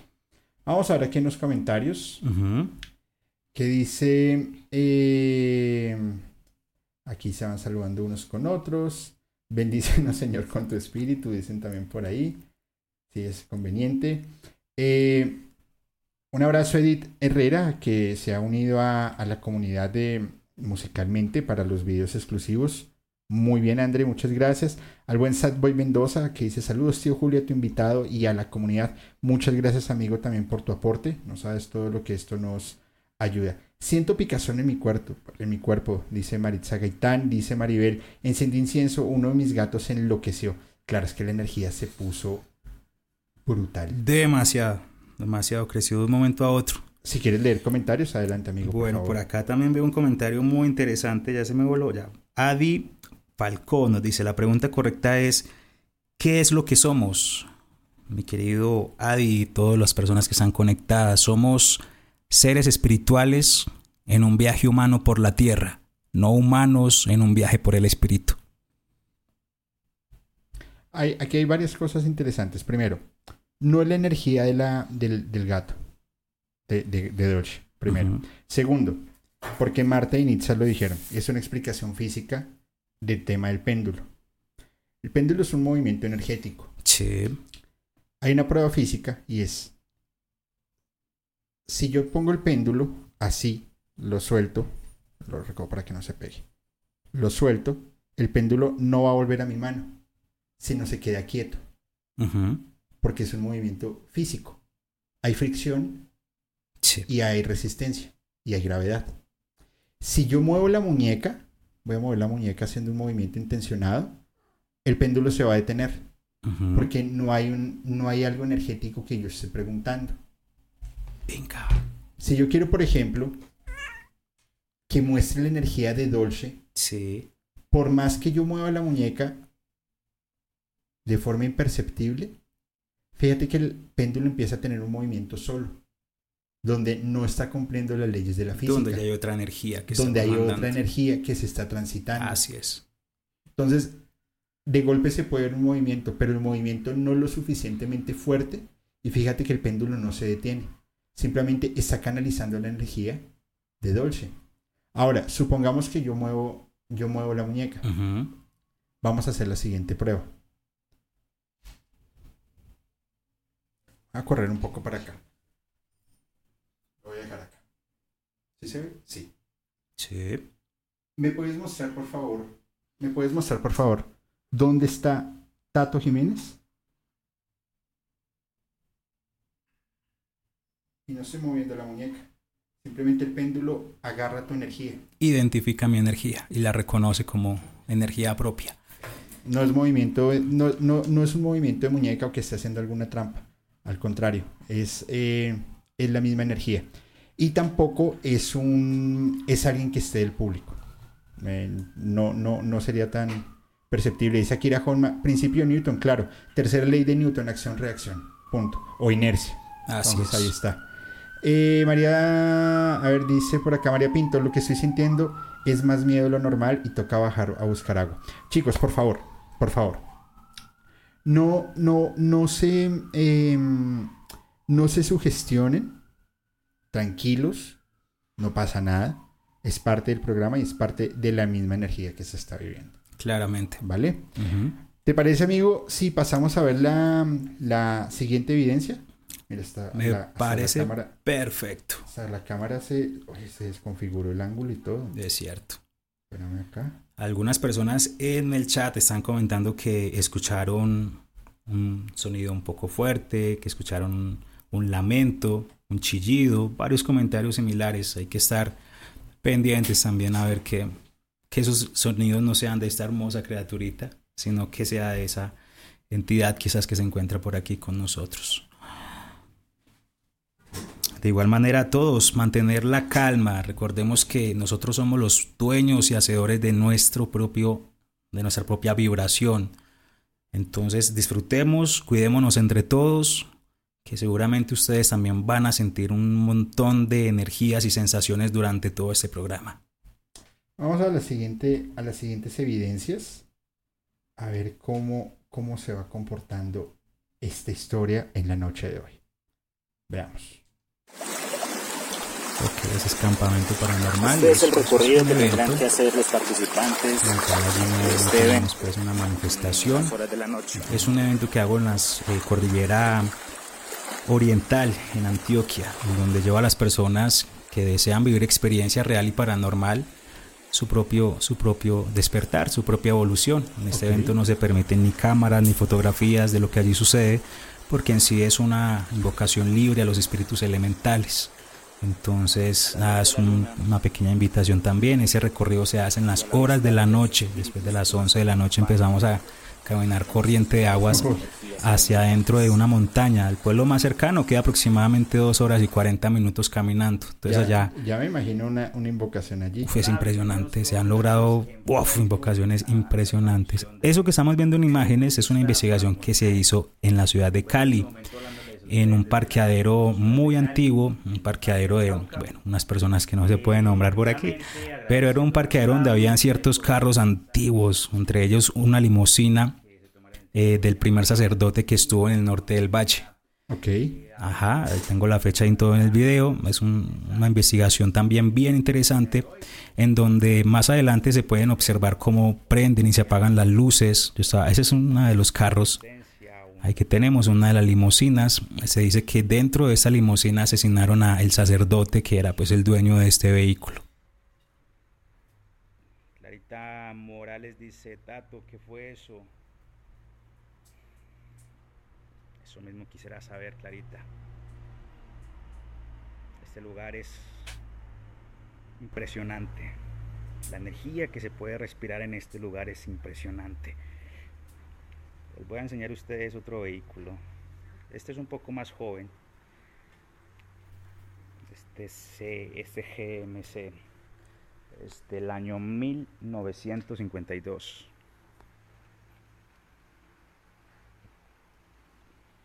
Miren ustedes esta hermosura. 1952. Se convierte también en un objeto desencadenante de energía, algo que alimenta mucho a aquellos seres que buscan siempre la manera de poder rodearse de cada uno de estos metales, de estos lugares que se encargan también de generar temor en muchas personas. Aquí tenemos otro vehículo, ese sí no se los voy a mostrar. Eh, Ana María me dice, Ana María Echeverry, ¿dónde estás? Me encuentro en ese Ujú. momento y, y en el tengo acá.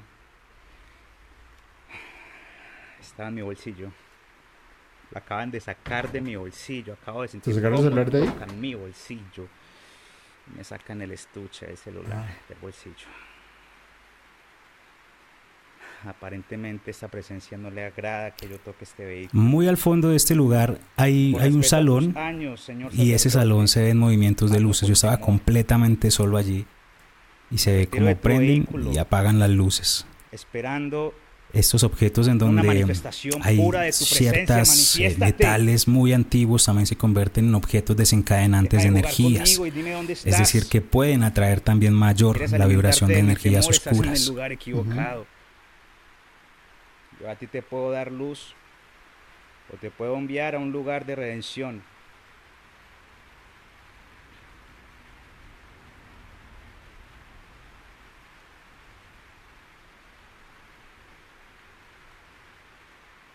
Esa luz que viene allá encendida será el cuarto en donde voy a, a estar esta noche. ¿Te quedaste la ahí? esperanza Sí. de encontrar Esa noche me quedé toda la noche. paranormal aquí en Cali. Lo escucharon. Lo escucharon, lo escucharon. A ver, a ver, esperar, yo repito eso. Porque se escucha algo. Y por respeto a tus años, señor sacerdote, más no por temor. Me retiro de tu vehículo, esperando una manifestación pura de tu presencia. Manifiéstate. Deja de jugar conmigo y dime dónde estás. Si quieres alimentarte de mi temor, estás en el lugar equivocado. Yo a ti te puedo dar luz o te puedo enviar a un lugar de redención.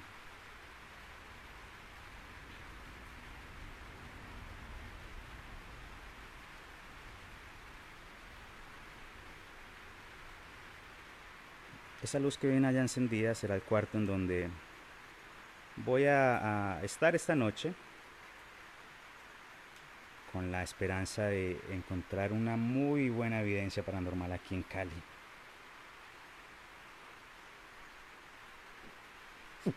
¿Lo escucharon? ¿Lo escucharon? ¿Lo escucharon?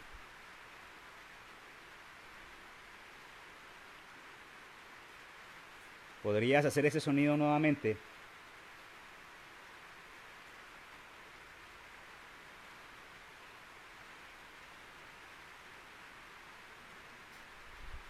¿Dónde está el tractor? ¿Dónde está el tractor?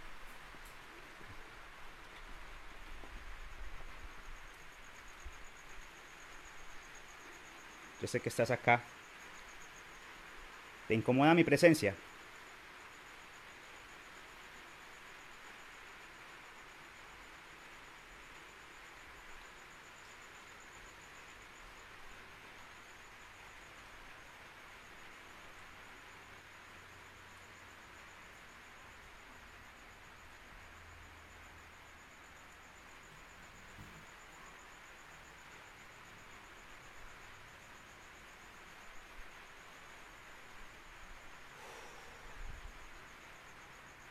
Encanta este lugar.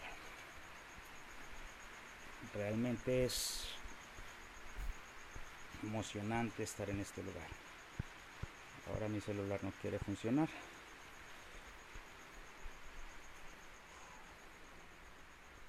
Bien. Voy a esperar a que sean las 3 de la mañana.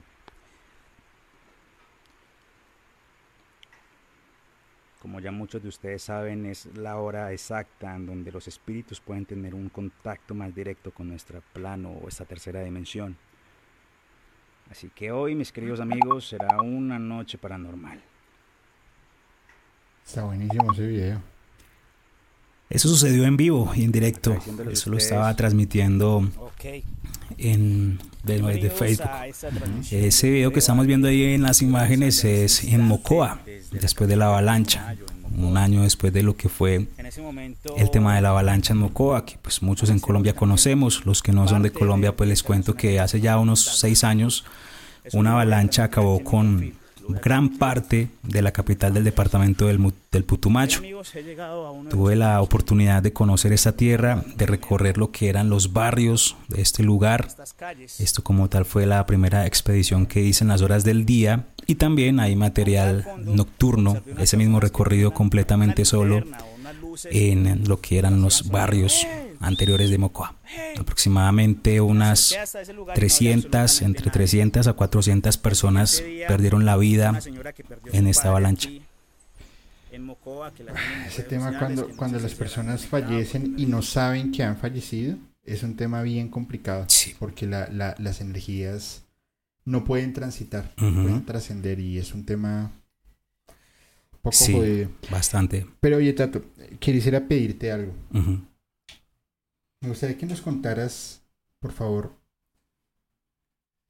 esa experiencia que has vivido que te marcó. Que tú dijiste, esto ya es otro nivel. Si es la, la que ya nos contaste, pues perfecto. No, hay más. Si no, uff. Ya que dices tienes más, Sí, claro. vamos a contar, si te parece bien, tres historias. Ok, Del, de lo más suave a lo más heavy. perfecto. Entonces vamos a empezar de atrás hacia adelante, digamos como de orden de edad en donde viví estas, estos acontecimientos. Vamos con ello. La primera experiencia paranormal que recuerdo así rápidamente fue cuando pude comprobar que lo que yo veía y yo sentía, las demás personas alrededor también lo estaban viendo. Resulta que yo tenía ya aproximadamente 8 o 9 años, vivíamos en el corregimiento de Puerto Caldas, Pereira, y allí en ese barrio, eh, bueno, vivía yo con mi madre y con mis dos hermanos mayores, recuerdo que era eso de las 6 y 30 de la tarde, y empezó a llover durísimo, durísimo, durísimo. Un momento a otro se fue la luz. Cuando se fue la luz, yo vi que una señora bajó del techo, una señora gorda con el cabello así un poco desgreñado, bajó del techo y se hizo en la cocina. En ese momento yo miraba a esa señora, miraba a mi mamá que estaba en la cocina, a ver si de pronto ya la podía ver. Pero pues ella no podía percibir lo que yo estaba viendo. Ajá. En ese momento mi mamá pregunta, mi mamá pues es del Valle del Cauca, mujer del Valle del Cauca que se respeta, es bien mal geniada. Entonces ella empezó, eh, vida berraca con estos muchachos, ¿dónde me habrán dejado los fósforos? Vea que no puedo prender una bendita vela, qué desorden, qué esto, lo otro, y bueno. En ese momento esa, esa entidad que yo veía como una mujer, llega y dice, dígale a su mamá que deje esa tanta cantaleta, que los fósforos están ahí, ahí al lado de la pipeta de gas, ella misma los tiró esta mañana. Entonces yo le dije a mi mamá, mami, la bruja que está en la cocina dice, ay, que qué bruja ni qué nada, a ver, ¿qué dijo esa, esa bruja? Que los fósforos están ahí en la pipeta de gas, ahí debajo, que usted misma los botó. Culicagao este tan grosero, me decía mi mamá. Ella se bajó, estaban los fósforos ahí. De la cocina a la sala es como por decir aquí la distancia, unos 3 metros por mucho. Y en ese momentico nosotros escuchamos con mis hermanos cuando ella prendía el fósforo y escuchamos una voz que le dijo, hola. Y sopló.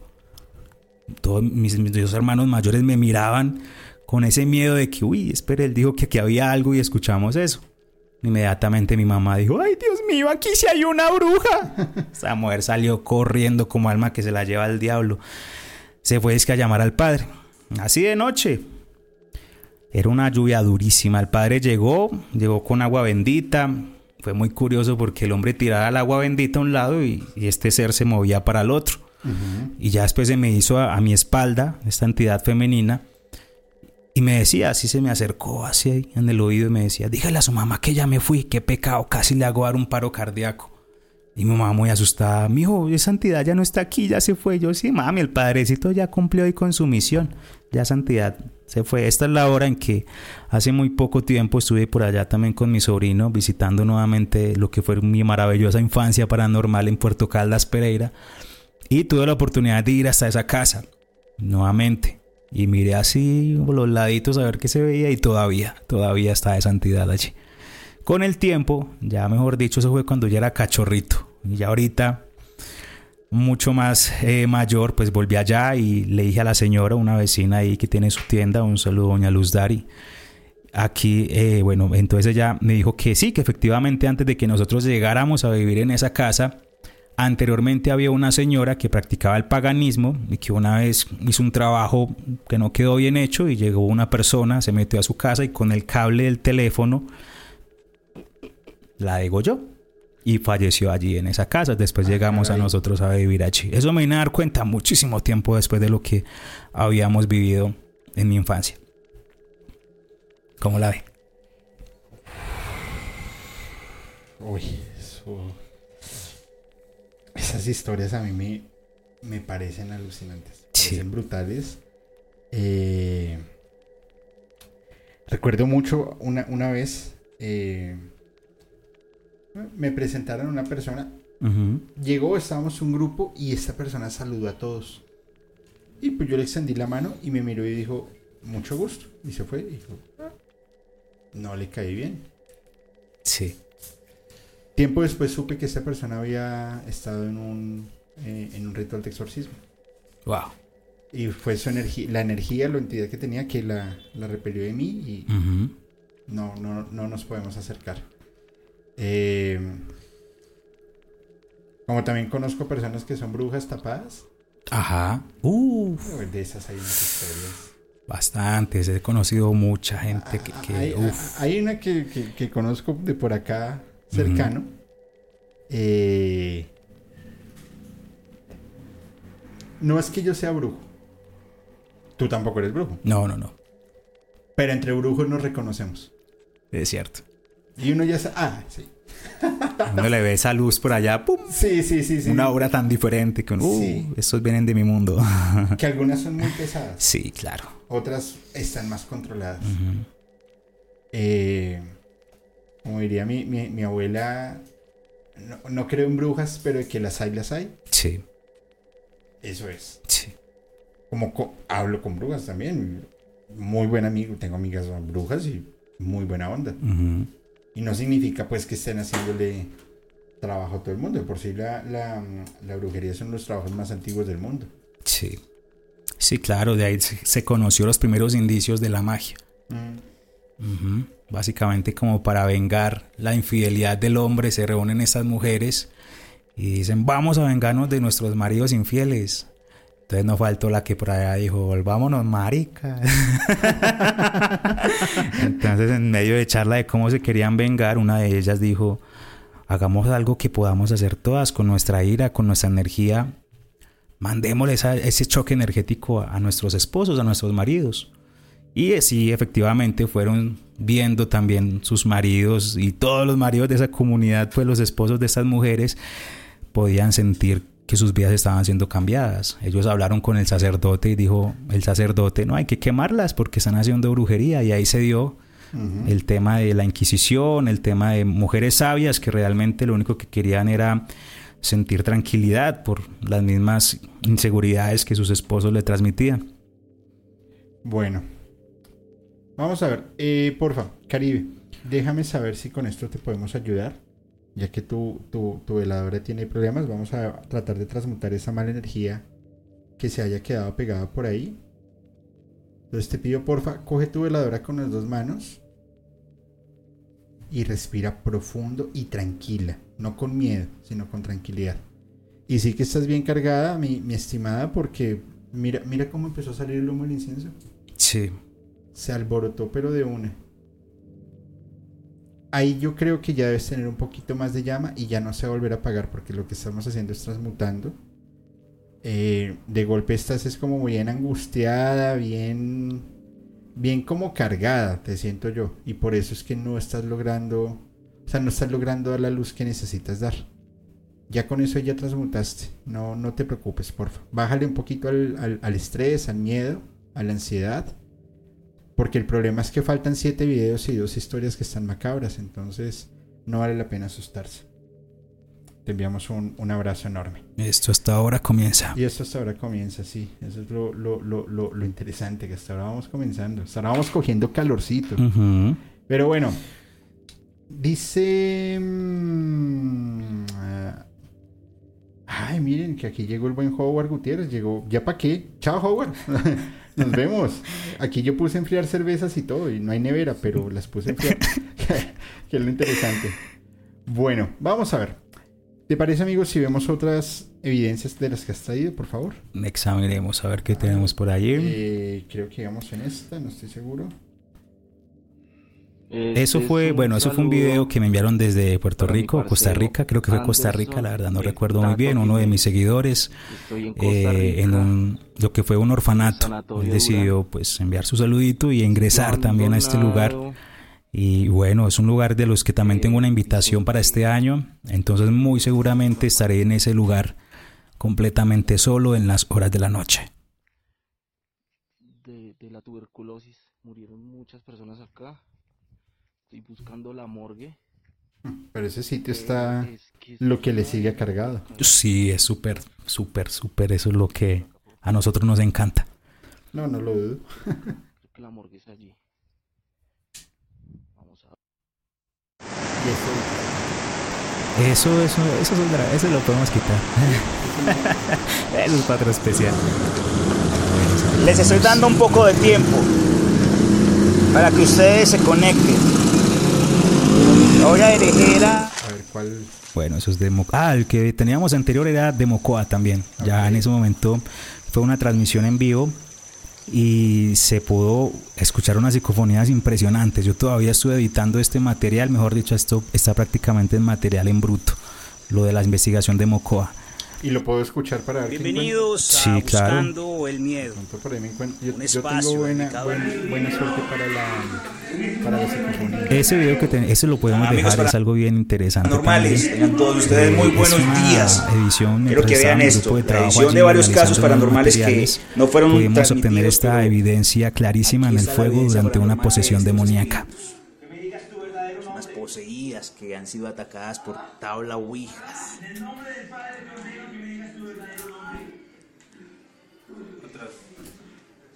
Sí.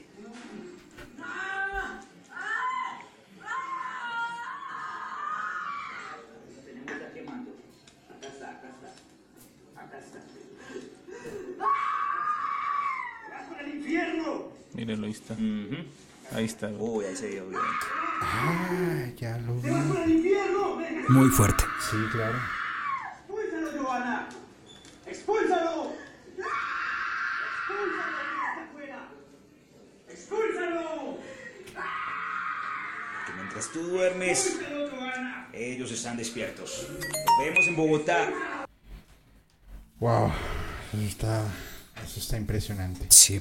Eh, bueno, vamos con la segunda historia, por favor. Ok, la segunda historia me pareció bastante interesante porque sucedió mientras yo prestaba el servicio militar. Ok. Me tocaba hacer de todo un poco. Y resulta que eso fue en el 2009. 2009, yo soy contingente 2 del 10. Eh, lo presté aquí en la ciudad de Bogotá. En ese entonces, eh, la que es la hoy en día avenida o calle 26, esa calle era un hueco. En donde había pues un montón de gente allí que solo le sacaba dinero a esa calle y nadie construía. Y los que conocen esa calle en Bogotá pues sabrán que Ahí al frente de esa calle está el cementerio central, uno de los cementerios más antiguos de Colombia. Resulta, yo estaba empezando mi servicio militar, ese día nos habían surtido de nuevo uniforme, entonces yo tenía una bolsa grandísima con todo mi equipaje, con el, todo el overall, y, caminaba pues desde ahí hasta, hasta la Caracas para coger el Transmilenio. En ese momento había un señor, eso era tipo 7, 7 y media de la noche. En ese momento había un señor parado en la puerta del cementerio. Ese señor daba vueltas, se agarraba la cabeza, parecía, mejor dicho, desesperado. Cuando yo pasé cerca al señor, el señor me dice, venga amigo, ¿será que usted me puede, me puede hacer un favor? Yo, sí, claro, cuénteme, ¿será que lo puedo acompañar hasta la otra esquina? Es que no quiero estar aquí solo. Y ah, bueno, hágale, vamos. En ese transcurso yo con ese montón de bolsas ahí en mi espalda, el hombre me comentaba que hace mucho tiempo no veía a su familia, me comentaba de su hija, me comentaba que estaba en Bogotá porque estaba trabajando. Y así me comentaba muchas historias que a la hora, pues a la hora del té, la verdad yo ni siquiera le ponía cuidado a lo que el hombre me estaba hablando. Yo con esa bolsa así grandísima y el tipo, ya, que mi familia, que mi hija, que el trabajo. Y yo ahí, ajá, ajá, claro, sí señor, sí, sí, ah, bueno, y así. Cuando ya estábamos llegando al final del cementerio, ya como a llegar allá sobre la Caracas, este señor llega y me dice, pero venga, ¿a usted no le da miedo el tema de las apariciones, de los fantasmas, de tanta cosa así rara que comenta la gente? Y yo nunca le comenté a ese señor nada. Yo estaba prestando servicio militar y obviamente era muy alejado a lo que hoy en día he tomado como mi profesión. Pero el hombre me salió con esta y yo lo miré así. Y le dije, no, pues la verdad a mí nunca, cuando yo dije eso, me tocó acá en el hombro y me dice, pues debería. Y yo lo volto a mirar y yo, no, a mí la verdad nunca me ha dado mi... Y vuelto a mirar, el tipo no estaba por ningún lado. Yo, ah, eso, eso debe ser alguna broma. De pronto por alguna cámara escondida, pensaba yo. Miré en el hueco que había sobre la calle 26. No había manera porque había unas lonas y unos abismos impresionantes como para que alguien se metiera allá. No había tiempo, no había manera de que se escondiera alguien ahí. Me quedé un rato allí, como unos cinco minutos completamente quieto, frío, pensando qué fue ese tipo de, de energía. Y no jamás lo volví a ver. Después me aburrí de estar ahí, cogí el Transmilenio y me fui para mi casa a dormir. Pero fue una experiencia fuerte, porque no estaba yo activo 100% en mi, en mi campo paranormal. Uno siempre tiene que tener su nivelación, sus mantras muy elevados para poder invocar, evocar. En ese caso no, yo estaba pasando con mi uniforme para, para mi casa nomás. Y me sucedió esa experiencia que fue realmente escalofriante. A mí me sucedió algo acá en el estudio. Resulta que aquí se murió una niña. No, mentiras, pero... no, mentiras, no, mentiras, mentiras. Aquí se murió. En esta mesa Sí. hicimos un pentagrama. Ok. Y la pintura negra que estás viendo.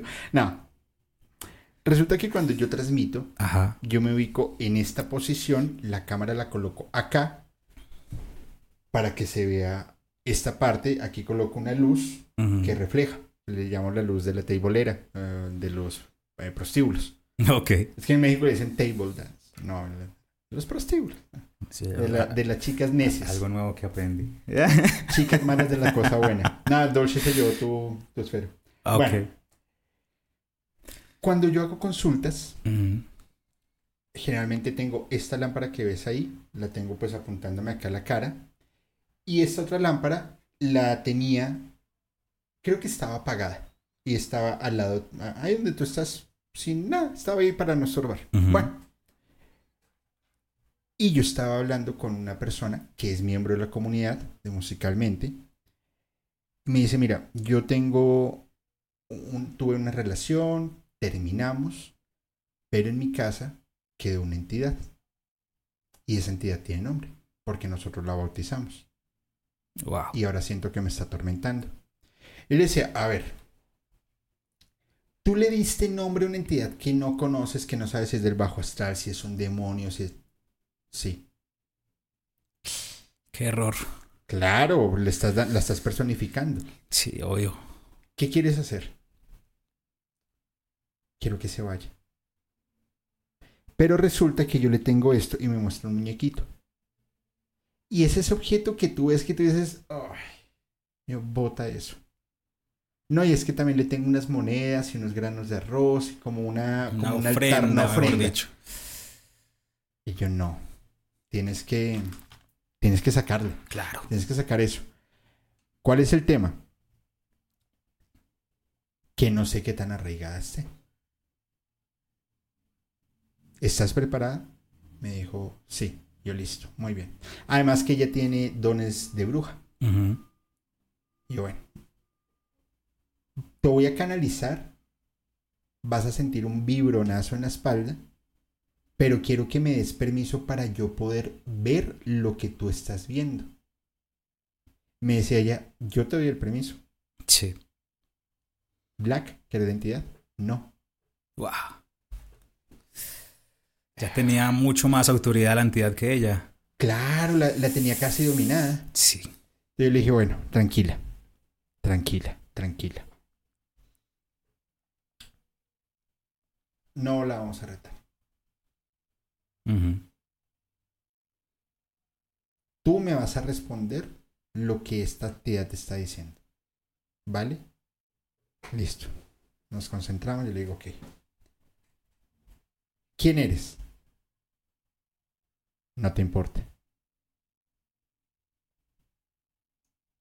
¿Eres consciente que no perteneces a ese lugar? Sí. ¿Y por qué no te vas? Ella es mía. Uf.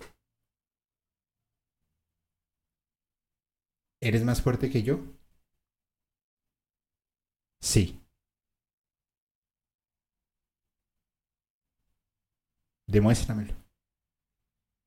Y en ese momento, con el rabillo del ojo, vi cómo pasó una sombra por la luz que estaba aquí Ajá. y los péndulos que estaban allá colgados. Wow. Uf. Cuentas historias y me proyecto como si estuviera ahí en el momento. Y la vela, Uf. y yo siento mi espalda. Ay, cabrón. Sentí mi espalda así. Y yo, ah.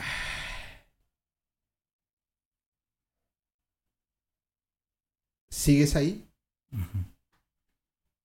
Y ella empezó a llorar y me decía, sí, y se me está acercando y la tengo muy cerquita. Siento mucho frío en mi cara. Tranquila. Cogí una, una, una de las velas, ya no me acuerdo, una morada. Coloco las manos, me concentro, canalizo. Me dice, la sombra se acabó de ir para la esquina. Y se está haciendo cada vez más pequeña, más pequeña, más pequeña. Dile que se vaya. Me dijo, ya se fue. Yo bien, la expulsaste. Ahora tenemos que sellar energéticamente todo tu espacio. Sí. Listo. Al otro día me escribe. Oye, ¿qué crees? No, no creo. Dime qué pasó. Ujú. 20 minutos después de que acabamos la consulta, llegó mi ex. Que le dolía la cabeza, que le dolía el estómago, que Uh. tenía diarrea y que como estaba black. ¿Eso es bueno? Y yo, no sé, supongo que sí, y fue porque la entidad le avisó. ¿Qué más te dijo? Que se iba a ir para el monte a buscarlo, porque necesitaba la ayuda de él. Se la había plantado ahí. Claro. ¿Cómo Wow, ves? impresionante, impresionante y son historias que lo creo porque lo he vivido, porque he tenido muchas asesorías de personas que han llegado manifestando que efectivamente hay entidades que toman como propias.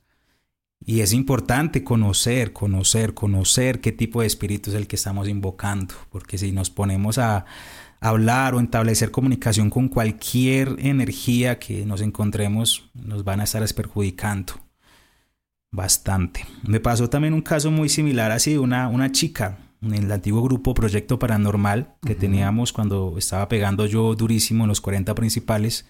Ah, Hablo sí. de, uff, es que yo tenía un recorrido, Yo estuve papi, los larguísimo. 40 el domingo. Ah, sí. En la Qué caja de. Pandora. En el, ah, la caja de Pandora. En el- Con- entonces, Con Chancho y Ajá. DJ Toby. En el tiempo donde yo estuve era Insomnia Paranormal. Ah, con Héctor Contreras. Héctor Contreras. Qué bacán. Sí, ese fue siempre mi sueño desde niño. Cuando lo escuchaba yo con su Nunca estamos solos. Un tipazo. un Sí, es tipazo. una persona impresionante, una humildad increíble la de Héctor Contreras.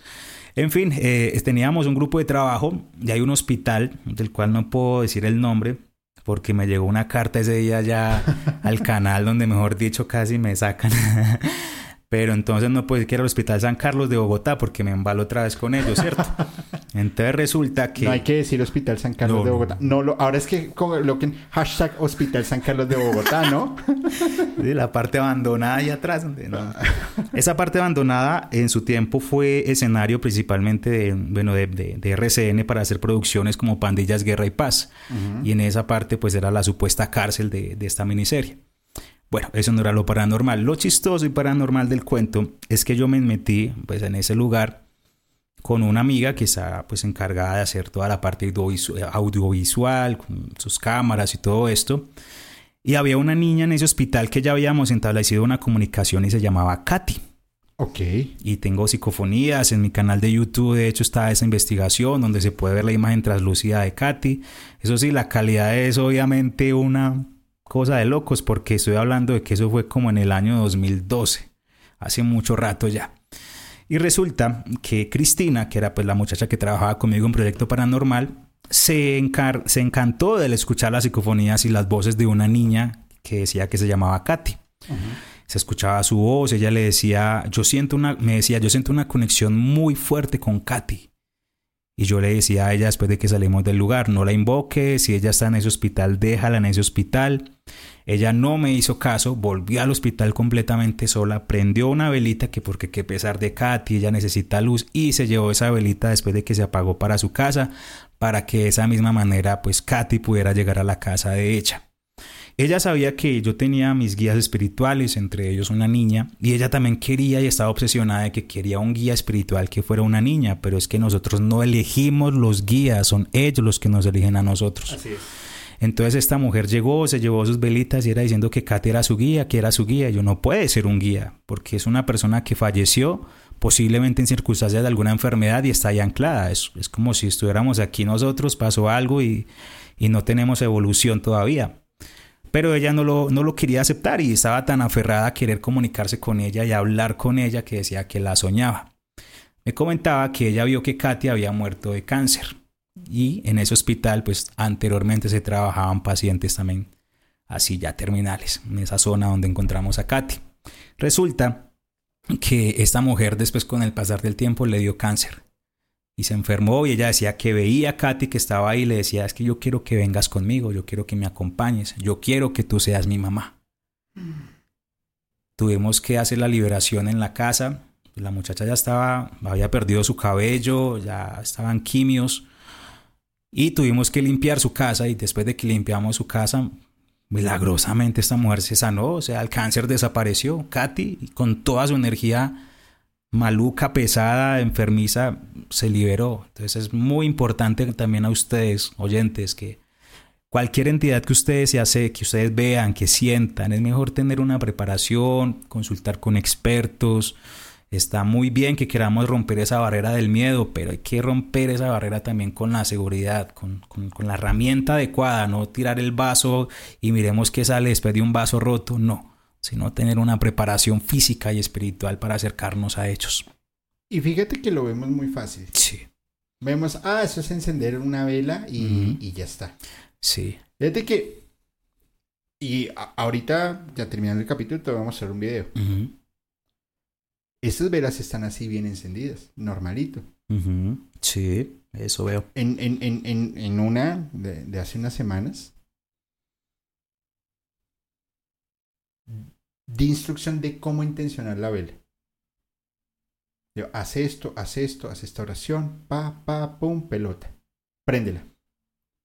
La prendió y se creció la llama súper alto y empezó a botar humo negro y bailaba esa, esa vela.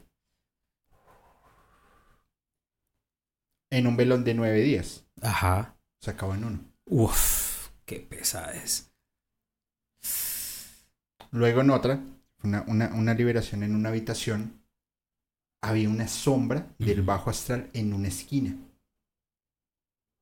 Y haz de cuenta que tú estás durmiendo y te ven así. Sí, sé, sé lo que se siente eso. Claro, es un temor. Sí, porque tú lo sientes que está ahí, ahí.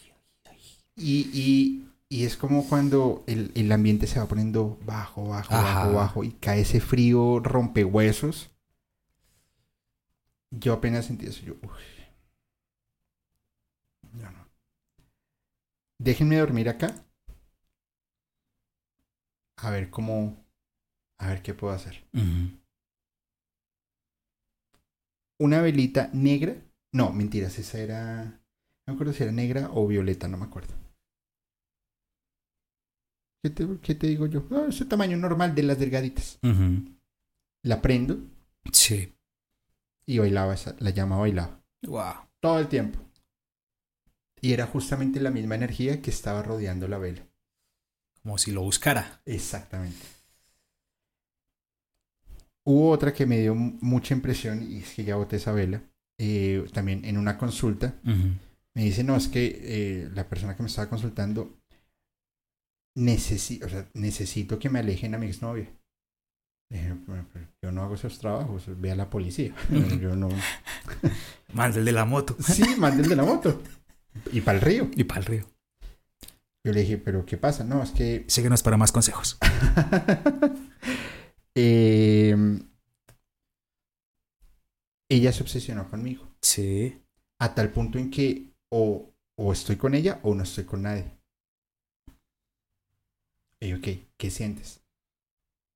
Dijo, mira, manipuló a mi mamá, a mi hermana, los puso en contra de mí, me está yendo mal, necesito ayuda, me estoy enloqueciendo. Y se ataca a llorar.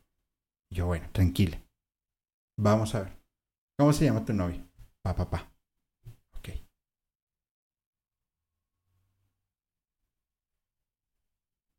¿Qué más? No, llevamos seis meses. Mándame una foto de ella. No, o sea, yo vi esa foto y yo dije, uy. Y yo, esa, esa, esa chica te está haciendo o, o magia negra o santería, alguna de las dos. ¿Me permites canalizar a ver qué encuentro? Me dijo, sí, por favor. Cojo la vela roja para mí, para mí, mi intención Sí. de la vela roja es que me muestre guía. Primero, yo soy elemento de fuego. Segundo, uno de mis guías maneja el fuego. Y todo se relaciona. Sí. Mira, fue tan loco, y hago un paréntesis, que en un campamento paranormal que estuve con, con Alejo de Voces Ocultas, él había invitado a un chico que se llama Nicolás, que le envió un abrazo enorme, y el hombre estaba fumándose un tabaco, viendo el cielo, bien hippie. Y yo me le acerco y yo, hola, ¿cómo estás? Me dijo, yo sabía que ibas a venir conmigo. Te tengo un regalo.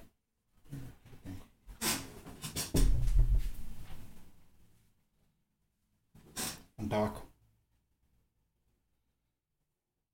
Fúmalo cuando estés listo para recibir el mensaje de tu guía. Wow. A los ocho días, hablo con una amiga que es santera. Anabel, también le envío un abrazo enorme. Me dice, Julio, mi muerto me está diciendo que fumes un tabaco. Oh, y si nunca le habías comentado que tenías ayuno. Y con la señora Marta, que también le envío un abrazo enorme. Se queda mirando y me dice, ¿y cuándo va a aprender a fumar tabaco? Tres personas que no se conocen, que relacionan el fuego conmigo. Sí. Por eso tú ves, yo parezco una, una, un- una iglesia medieval. Allá hay una vela, acá hay otras tres, allá hay una. Pero se siente una energía muy grata. Claro, Sí. pero porque es, es mi protección. Claro. Yo cojo la vela roja y digo, ok, muéstrame guía para ver qué es lo que debo ver. Canalizo, la llama crece y se rompe la vela. Uf. Y la chica hace, ¡Ah! ¿qué hiciste? Y yo, ¿por qué? Me dijo, es como si me hubieras quitado algo de los hombros. Pues la energía se canalizó en la vela y era tan densa que rompió la vela. Wow. Yo, gracias, te agradezco, vela. Cumplió su Cumplió objetivo. su objetivo. Así es. Y con la chica he hecho tres sesiones y ya se siente. Yo le decía, ahora el siguiente paso es búscate otro trabajo y aléjate de. Claro, porque es que muchas veces se trata de eso, no solamente buscar quién nos libere, sino Claro. cómo puedo seguir yo en mi vida cotidiana la manera de no volverme a contaminar. Y asimismo también pasan en las posesiones, porque cuando sale el espíritu del cuerpo de la persona, eso es lo más fácil. Lo difícil es sostener tu propia energía así súper débil, súper destruida, incrementar, llenar ese vacío que ha dejado esa secuela espiritual, porque ese espíritu va a volver y eso es bíblico. Y no viene solo, viene con una pandilla, viene allá armado con siete más peores que él. En esos momentos es donde tienes que estar solo, porque ahí ya no va a haber absolutamente nadie que te saque de la verdadera experiencia de una liberación. Y es que la verdadera experiencia es después de que nosotros intervenimos. Te preparamos para que tengas las herramientas suficientes y cuando el ataque nuevamente vuelva mucho más fuerte, pues ya tengas obviamente los peldaños y los caminos adecuados para que no te afecte de una manera directa.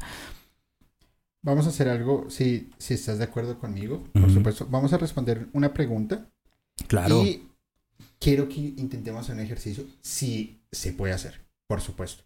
Le pido porfa antes a eh, Dave San que por favor me envíes tu nombre completo y fecha de nacimiento, por favor. ¿Vale? Gracias. Dice Akira Homna que nos envía su, su superchat. Muchas gracias. Tío Julio, ¿ya te tocó ver cómo se dobla la vela? Hoy lo vi. He visto cómo se dobla el pabilo. Sí. Es más, te voy a mostrar una fotografía. Ok. Y tú me vas a decir qué opinas de esa. Eso es lo bueno de las charlas con Julio, que Julio te dice a ti, veo la vela, tengo la foto. de Ah, todo sí, lo no, que... yo, yo- yo soy, yo soy bien chismoso. Ajá, Yo- de todo lo que, de todo lo que me has contado, me has mostrado Yo soy chismoso. Ajá. Tengo, tengo espíritu de, de barbarito. de barbarito, sí. Espérame a ver si la encuentro. Bueno, por acá. Cosmos, también Cosmos León me dice, bueno, por acá me etiqueta, me pueden encontrar en TikTok también, tengo unos videos bien interesantes. A ver, tranquilos que no estoy bailando, todavía no he subido ese material, sino contenido paranormal y pues algunas cosas que normalmente se viven bajo la vida de un ser paranormal. Me pueden encontrar como un ser paranormal, arroba un ser paranormal. Dime qué ves acá. Uf. Yo veo a alguien que está haciendo una ceremonia. O sea, veo una persona completica. Sí, haciendo una ceremonia. Su cabeza, su cuerpo está como con su manto y tiene algo en sus manos. Ahora te voy a mostrar lo siguiente.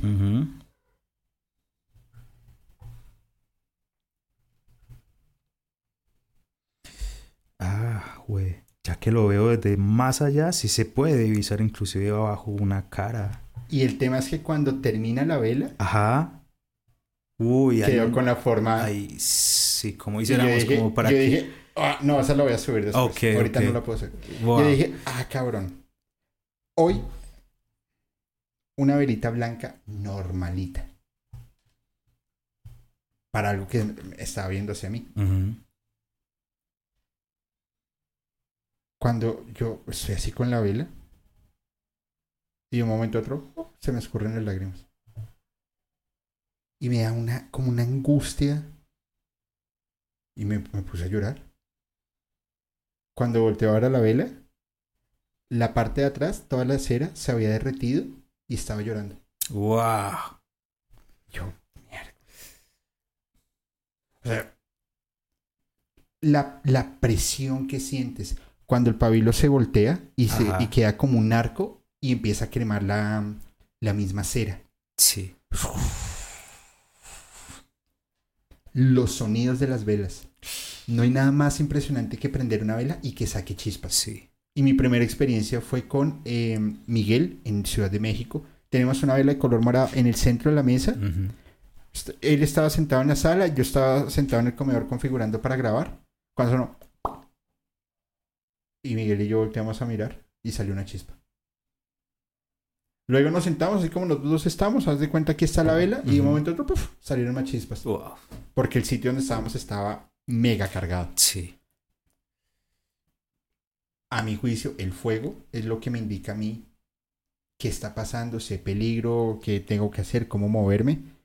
Hay otros que sé con el agua, otros... Depende su elemento. Es cierto. pero sí se vuelve sí se vuelve bastante denso el tema con las velas a mí me ha causado me ha causado malestar espero Sí. haber respondido tu, tu pregunta Akira y a la segunda a la segunda a ver si nos envió los datos la persona que le que les pedí Dave San no sé Dave San si ya nos envió los datos por favor Dave envíamelos por acá y los vamos a mirar de una vez miramos esto a ver. Bueno. Muy bien, muy bien. Listo. Eh, mientras nos envían los datos, vamos a mirar las últimas dos evidencias que están acá Ok. y vamos a ver qué pasa. casos muy familiares, nos Eso es una conferencia, una conferencia que Vamos a abrazarnos. en un colegio donde se hizo una liberación de 14 niñas poseídas en el colegio. 14 niños poseídos. Sí. Eso es una historia brutal también, muy, muy fuerte. Por favor. Resulta que para ese caso me contrató el gobierno. Sí, fui contratado por la gobernación del Putumayo para llevar a cabo este proyecto, tanto conferencias a los jóvenes explicándoles los peligros que se asumen a la hora de jugar con la tabla Ouija, como también liberar a esas personas que estaban en estado de posesión. Esto fue en un colegio que es el dueño del colegio es un sacerdote. que ustedes se podrán imaginar meter a un hereje de estos en lugar de esos.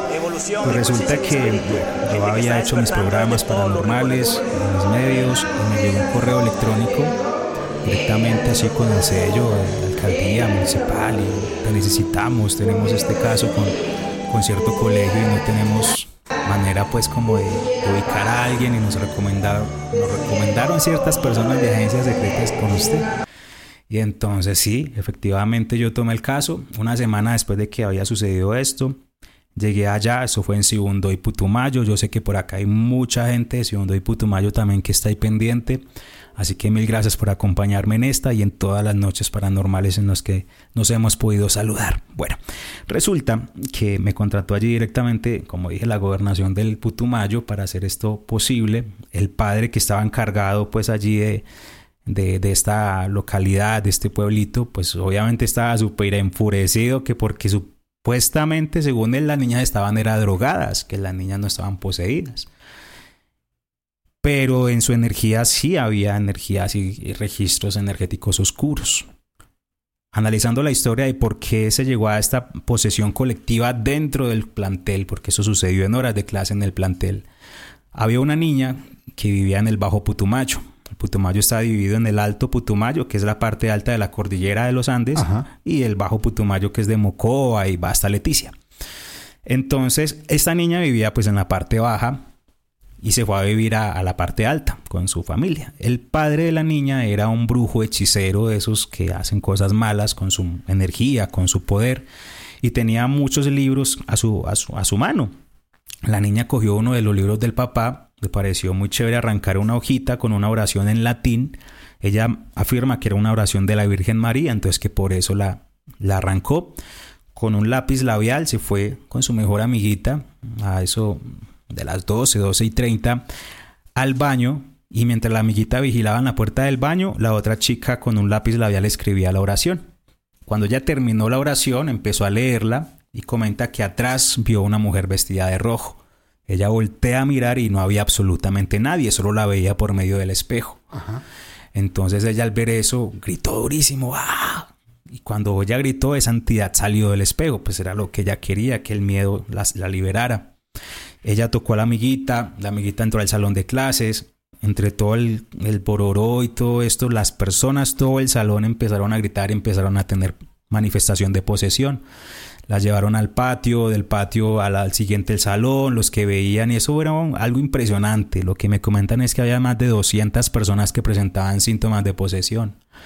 Cuando yo llegué ya había pasado una semana de todo esto y solamente habían 14 niñas que pues no habían ido ni siquiera a estudiar porque la energía se había concentrado en ellas. Bueno, resulta que en el baño eh, había anteriormente un espejo. Uno de los pelados que estudia allá, un saludo para mi amigo Alejo Duarte, que fue uno de los seguidores que dijo, hey, en un programa del Tato yo vi que los espejos eran portales, yo lo voy a quebrar. Y él llegó inmediatamente, cogió un ladrillo y quebró el espejo del baño. No, y eso es un error. Sí, claro, porque no tenía por dónde salir. Pero, pero, pero, pero. Ay, es que Dios mío. Resulta que. Perdóname interrumpirte, pero este no se me olvide. Aquí está. Resulta que. Ya que tú mencionas lo, de los espejos. Y eso es para todos, súper. No lo hagan. Sí, es cierto. No tengan un espejo en la habitación, no tengan, y menos frente a la cama.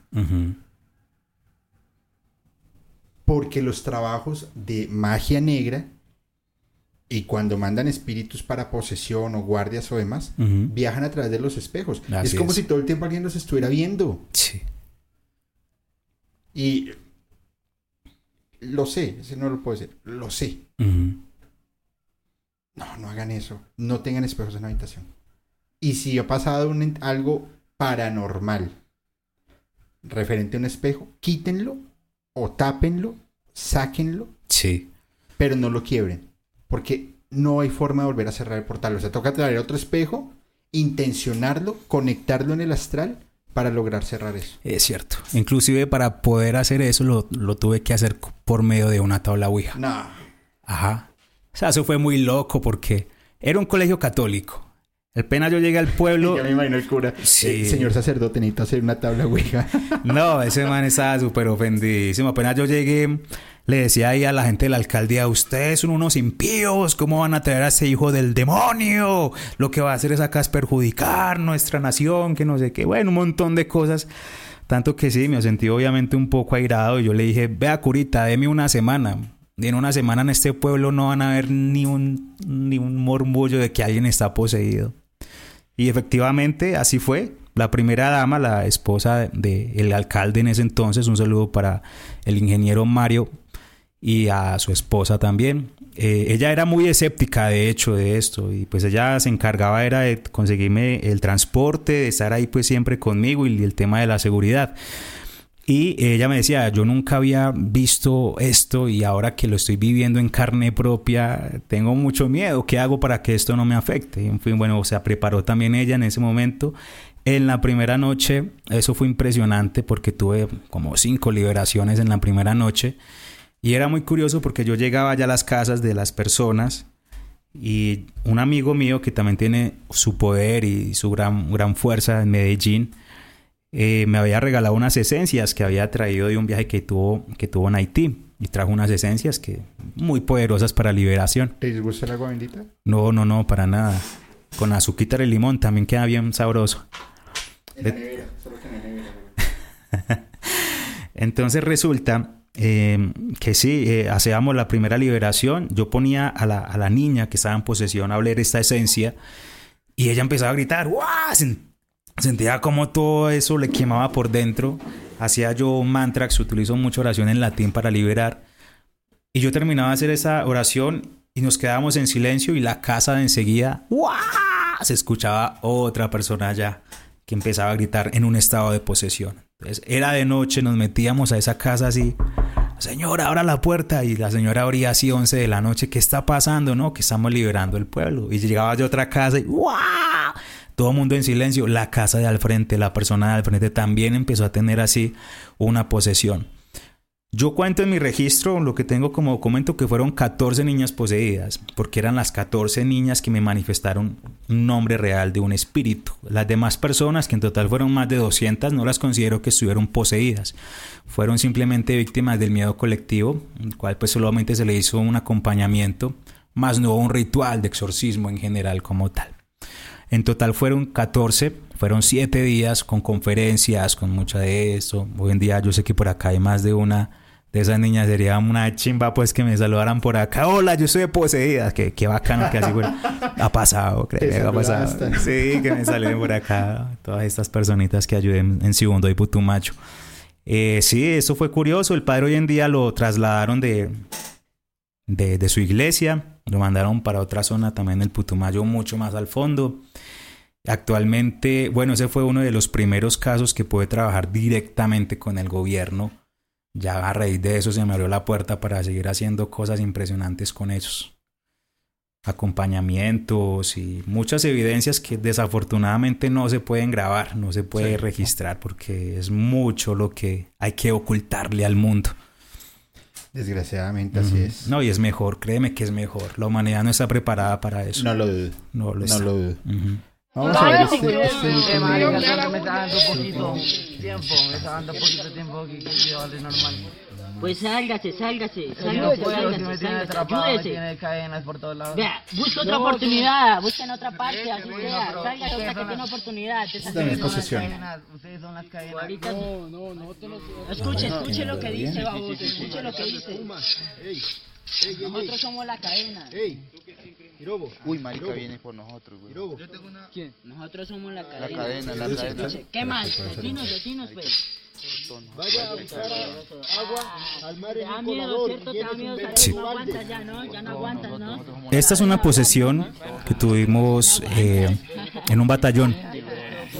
Resulta que fue en Colón, Putumayo también. Y dentro del batallón tuvimos este caso con unos pelados que estaban prestando servicio militar. Y uno de ellos, mientras hacían un recorrido por la vía principal y al frente de esa carretera en una curvita está el cementerio de, de- de Colón, Putumayo. Ellos iban bajando y uno de ellos sintió, dice que sintió un mareo muy fuerte y inmediatamente perdió el conocimiento. Los amigos le decían, vamos, tenemos que llegar, nos va a regañar el cabo, que vea que está muy tarde. Y este joven empezó a hablar como si fuera un duende. Lo que comenta, ajá, lo que comentan las personas es que en este cementerio, pues allí se entierran oro, es un cementerio también indígena donde todavía están como este tipo de costumbres. Y es muy común escuchar que donde hay oro también hay fuerza elemental de duendes. Lo que Mm, exactamente, al parecer estos jóvenes pues pisaron desafortunadamente uno de estos lugares muy energéticamente apropiado para que ellos puedan manifestarse y lo que tenemos aquí en vivo y en directo es la posesión de un duende a un soldado. te puedo buscarlo. Esa fue la primera posesión, Entonces, el primer ¿Qué- síntoma que yo él manifestó. el oro. El oro puede ser de, de, de otra clase, porque el, el mío Pues, ya, está, ya estoy muy aburrido con el mismo. Sí, estás aburrido con él. ¿Y por qué estás aburrido con él? Decime. Ay, venga, venga, déjeme la Vean, Es que, nosotros- es que no me apretan las uñas porque de pronto no me pueden criar eso. eso No, no, no. Eh, pues eso no lo podemos hacer por ahora. Pero decime vos, decime vos, ¿qué quieres en este cuerpo? ¿Qué quieres? Lo que quiero es. Lo que quiero es quitarle el oro de la mente a este muchacho. El oro de la mente. Él tiene mucho pensamiento, él. Tiene creatividad este, ese man. Pura mansiones de oro, dice él. Llevémoslo donde el padre. ¿Y solo busca él? Solo piensa en oro. Solo quiero buscar. Hágale, hágale, hágale. Y la voz, la voz que él hace es, es impactante. Hay, hay un secreto que me dijeron, pero mi marido me dijo ese secreto. Primero también de alumbra. Oiga, oiga, oiga, oiga. Primero también se alumbra.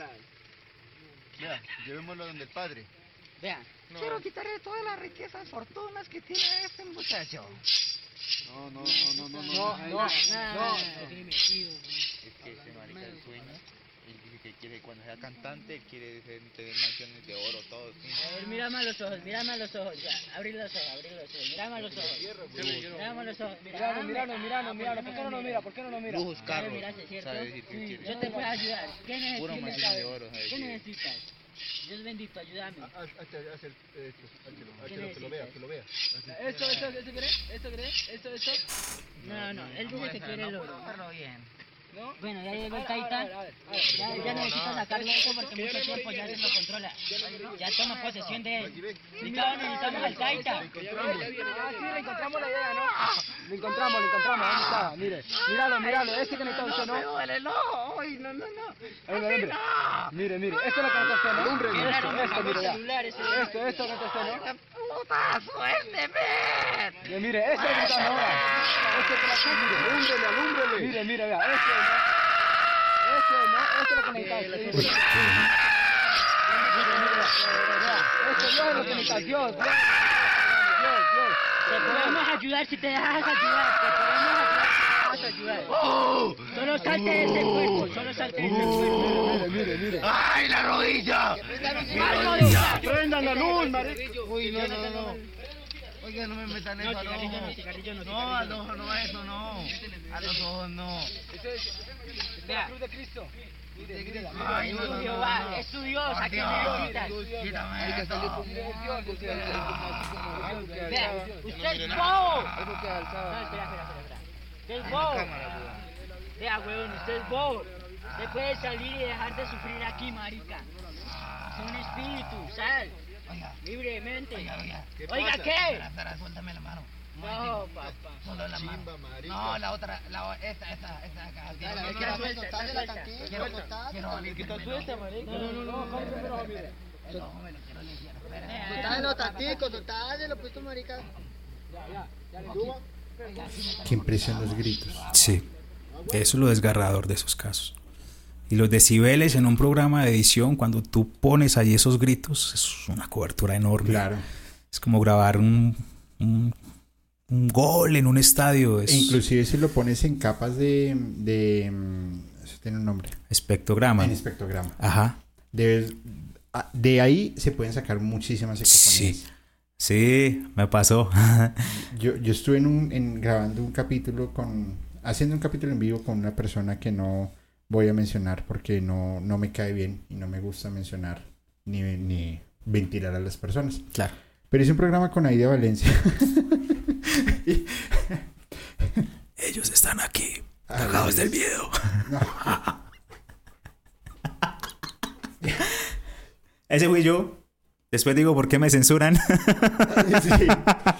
Y yo como que decía, no puede ser. Yo, ¿por qué? O sea, realmente dije, no voy a volver a hacer esto porque estoy vendiendo y estoy prostituyendo el canal y no, no es justo con la comunidad. Claro. Pero hoy hubo algo muy interesante. Resulta que en un momento del capítulo yo me empecé a sentir muy incómodo. ¿Pero qué es? Y yo como que me... No, no sabía qué era. Cuando voy a, a- bajo el capítulo a hacer los shorts, había un susurro que decía, Wow. bueno, eh, desvívete. Ajá. Yo estaba así editando, escuchando el programa. ¡pum! Y yo. Y lo devolví. ¡Pum! Y por capítulo tenía 3, 4, 5 psicofonías. Y bueno, ya después lo entendí por qué. Pero ese sí me sacó mucho de onda porque decía claritico. El Desvívete. Con esa voz así de ultratumba. Como rasgada. Sí, como rasgada. Ajá, se escucha así. Uy, muy fuerte. Wow. Antes de pasar a la última historia, que con esta vamos a cerrar el capítulo y agárrense porque vienen cosas bien interesantes. Un anuncio, por favor.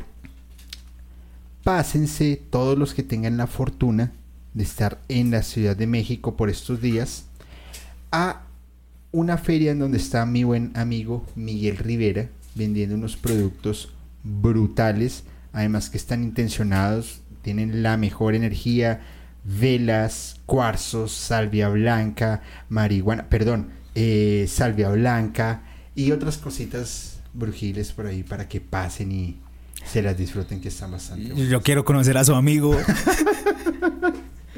Te asustas.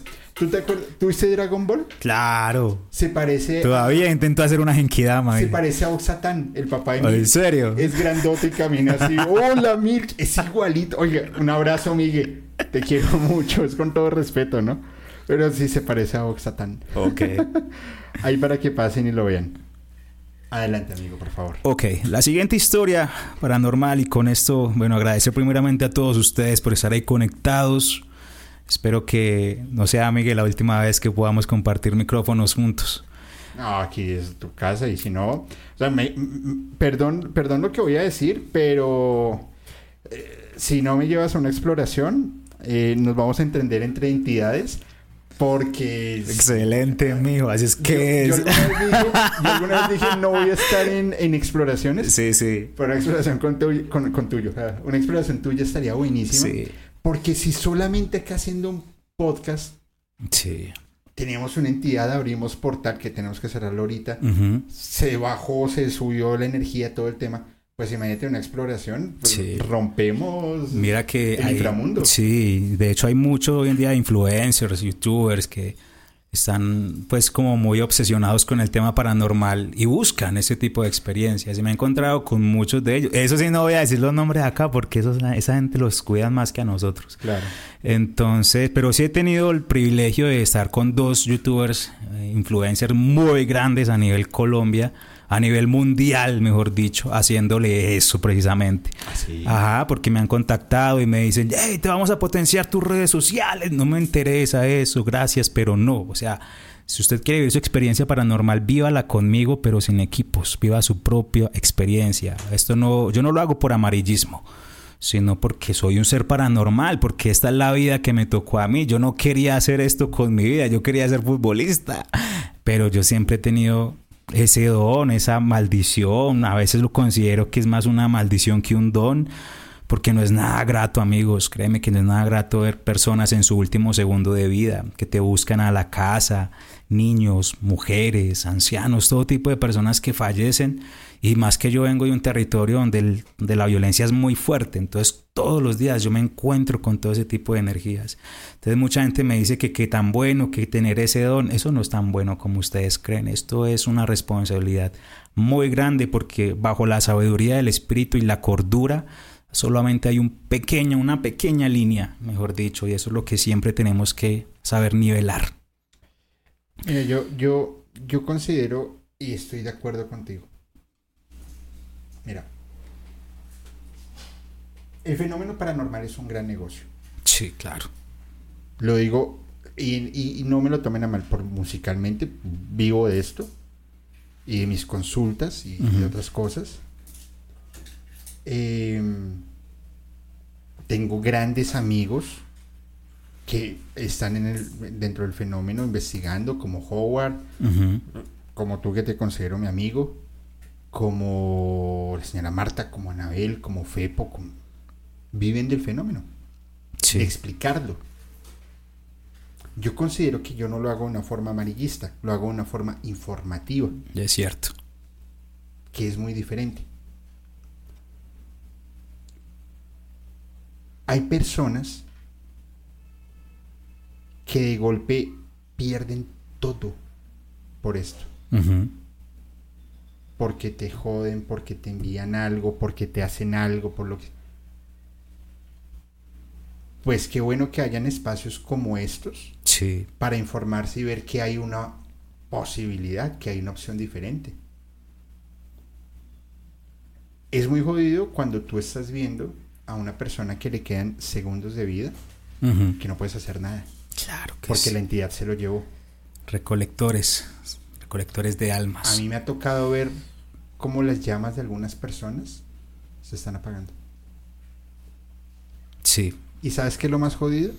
Que las veo y digo, sí, no hay manera de intervenir, no se puede. y no es porque ahora me la pase haciendo espiritismo, nada. Mi voz esquizofrénica ya me lo dice. Sí. No se trata de que voy por el mundo. es como. a- a- a- algún personaje por ahí, no voy a mencionar su nombre, pero le dicen el. el- Ay, ay, ay, caballito gris. ah, ya entenderán. ¡Corten! Eh, me, me, me escribió una persona de la comunidad, oye, es que me contactó por Facebook. Ajá. Ah, ¿y qué pasó? No, que tengo magia negra y me está cobrando algo así como mil dólares para quitarme esa magia. No, así le quita el... Y yo decía, dicho. caray, dámelos a mí y, y te protejo contra Goku. Por Dios. Le decía, a ver, sé lógica con lo que me estás diciendo. Claro. ¿Tú crees que si rea- o sea, tú crees que una persona que tiene ese tipo de dones está por su Facebook? Ay, sí, tiene magia negra, ingresemos. Ujú. Oye, en ese error cae la mayoría. Claro, o como, Ah. o como negocio en te devolvemos a tu ser amado, o, o la consulta con yo no sé quién, o el templo del indio del puto amazónico, de, en fin.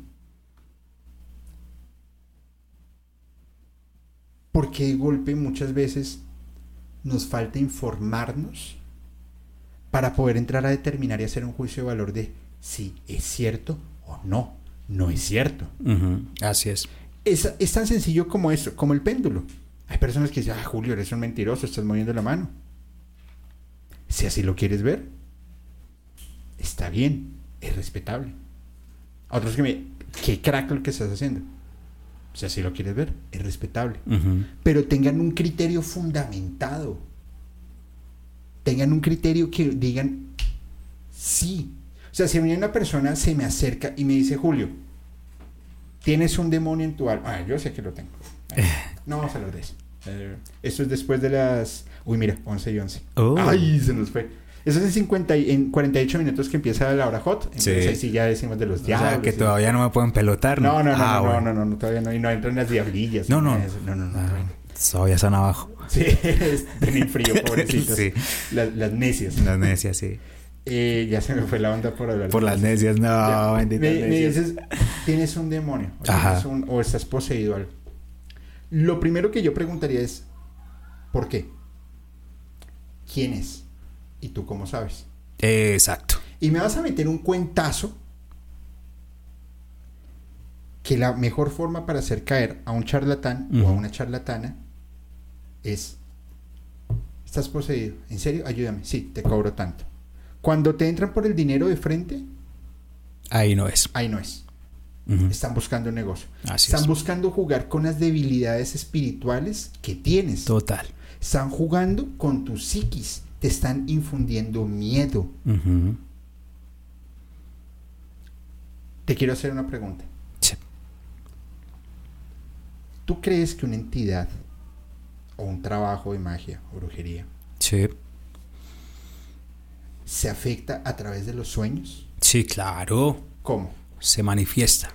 O sea, básicamente la, la persona empieza a tener visiones, ya sea escarbando, recorriendo un cementerio, sintiendo que algo detrás de esa persona la está persiguiendo. Delirios de persecución por medio de los sueños. Es la primera manera en cómo se puede identificar que sí está siendo uno atacado. Como también el espíritu puede llegar y, y mirar la persona mientras duerme y entrar en sus sueños y tener control de sus sueños para robar la energía y controlar los sueños. Es como, por ejemplo, en mi campo, yo puedo entrar en los sueños de las personas. Es una técnica muy sencilla. Para mí es algo muy sencillo. Y cuando lo hacía en práctica en la escuela, en el colegio, yo estaba en décimo, yo le decía a mis amigos, hey, esta noche me voy a meter en los sueños de ustedes. En el de usted lo voy a poner a soñar con una viejita, usted lo va-". Y yo me ponía a hacer eso con ellos. Y efectivamente, así es. Pero es que es, es tan sencillo. Ok, prosigue y ya te, te hago una, una apreciación. Ya me olvidó qué iba a decir. Hágame la apreciación, ahorita prosigo. Muchas veces los sueños eh, pueden se puede jugar con la psiquis. Sí.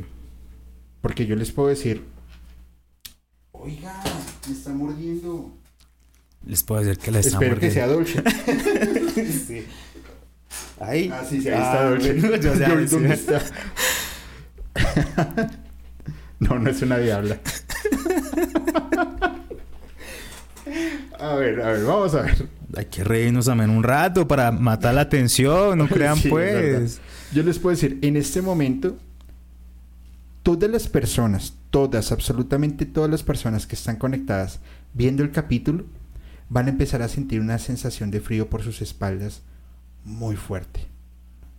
Van a sentir sudoración en sus manos. Van a sentir cómo el frío empieza a bajar en la habitación o en el lugar donde ustedes están. Quizá a algunos se les vaya la luz, otros el internet. O el peor de los casos. Alguien les va a susurrar al oído. Apaga ya. No he hecho invocación. No he hecho absolutamente nada. Concentré mi energía en el péndulo. Pero yo les podría haber dicho, acabo de abrir un portal y me estoy metiendo a, a- mejor dicho, les estoy enviando a un enjambre de, de parásitos. Y estoy jugando con la mente de ellos. Exacto. Pero ellos son conscientes. En el sueño no está tu consciente. Ah, sí es cierto. Ese es el problema. ¿Qué opinas? Es cierto, desafortunadamente la gente duda de sus propias cualidades espirituales y siempre buscan una persona mayor, una deidad, así sea una botella. Sí. Que el papa pasó por ahí y con esa botella se le pinchó la papa móvil y entonces esa botella está conjurada ya porque el papa lo así lo quiso, entonces la gente cree en su botella. Y si cree que esa botella lo va a salvar, la gente piensa que fue la botella, pero fueron ellos mismos con su propio poder. Exactamente. Es exactamente lo que acabamos de hacer acá como experimento. Y no sería raro que en los comentarios de personas aquí nos estén diciendo, sí, estoy sintiendo algo en mi espalda, vea que lo estoy viendo a usted tras de mí. Porque es precisamente eso, generar un collage con las emociones de las personas. Ahora, a algo así muy similar funcionan los demonios. Solamente que ya con una jerarquía, con un mandato y en infinidades de programas paranormales que uno escucha, no solo en Colombia, sino a nivel mundial, utilizan sonidos de inframundo, utilizan efectos mucho más allá de una simple cortina para abrir portales dimensionales. Cosa de que cuando se esté haciendo un programa, asusten realmente y esos sean los próximos clientes de la persona o dueña de ese programa. Y conozco muchos que, Oye, yo que no, lo hacen. no- no lo había pensado de esa manera. Lo que le enseño, mijo. Oye, esa está buena idea. Sígueme para más consejos espirituales. No, mira que cuando yo inicié, yo estuve un tiempo trabajando durísimo en la radio. Eh, inicié esto, eso de... ¿Para qué nombrar a esa gente, cierto? Mejor nombremos los de Medellín, que sí son buena gente. Por allá estuve trabajando en la Z Urbana, en todo lo que es Todelar, en cada una de esas emisoras de Todelar. Estuve también haciendo especiales paranormales. Y se me olvidó por qué estábamos hablando de ellos. Por las diablas. Sí, me imaginé la bandeja paisa y se me metió fue la paisa en bandeja. Pero bueno, ey, de verdad que estábamos hablando y nada más prendido todavía esto. La voz esquizofrénica te está jodiendo. Sí, no, me está, me está diciendo, hey, ¿qué pasa?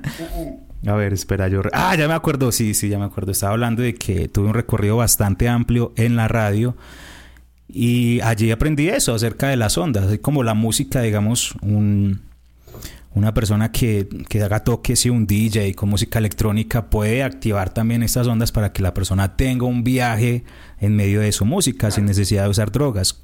Pasa lo mismo con los programas paranormales y causaban posesiones colectivas inclusive durante audios. Mientras se ponía un audio, abajo se ponía un reguero de sonidos grandísimos de marranitos torturados, de muchas cosas así fuertes y eso era lo que causaba realmente una malest- un malestar en, en- en la vida de las personas. Es jugar sucio porque obviamente estás metiéndote muy al rancho ya con, con los oyentes. El tema es cuando pierdas el control. Exacto. Porque de una u otra manera tú estás haciendo em, invocación. Sí. Y recuerda que a- a- a una bruja o a un o a un lo que sea, Cuando levanta ese trabajo, se lo devuelve al que hizo eso con intención. Sí, claro. Y tienes que estar ultra protegido Sí. para que no te vaya a joder. Anécdota súper corta. Resulta que en un sitio determinado, en, en una casa, en un sitio y en otro, se colocan dos velas. Dos velas. Ujú. Se enciende primero la A coge fuerza, decimos, ok, está bien. Ve la B, se enciende. Sí. Y en el papilo se armó una forma extraña. Haz de cuenta, se dividió y le salieron unas cositas así.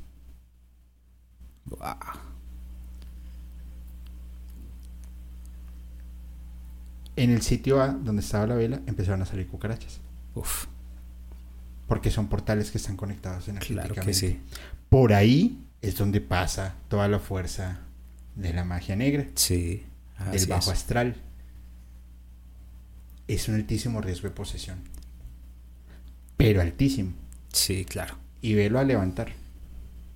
Ese es el tema. Ese es el punto. Súper interesante.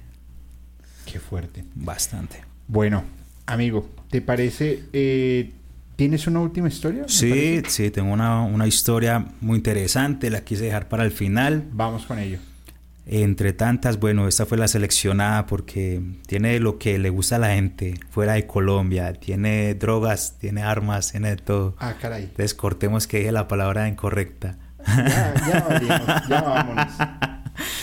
Resulta que hace mucho tiempo, eso fue en el 2011 exactamente, estábamos aquí un grupo en Bogotá, un grupo de trabajo de personas que manejábamos el tema de el entretenimiento paranormal, ¿sí? Manejábamos, estábamos haciendo una reunión para hacer un nuevo especial para Caracol Internacional.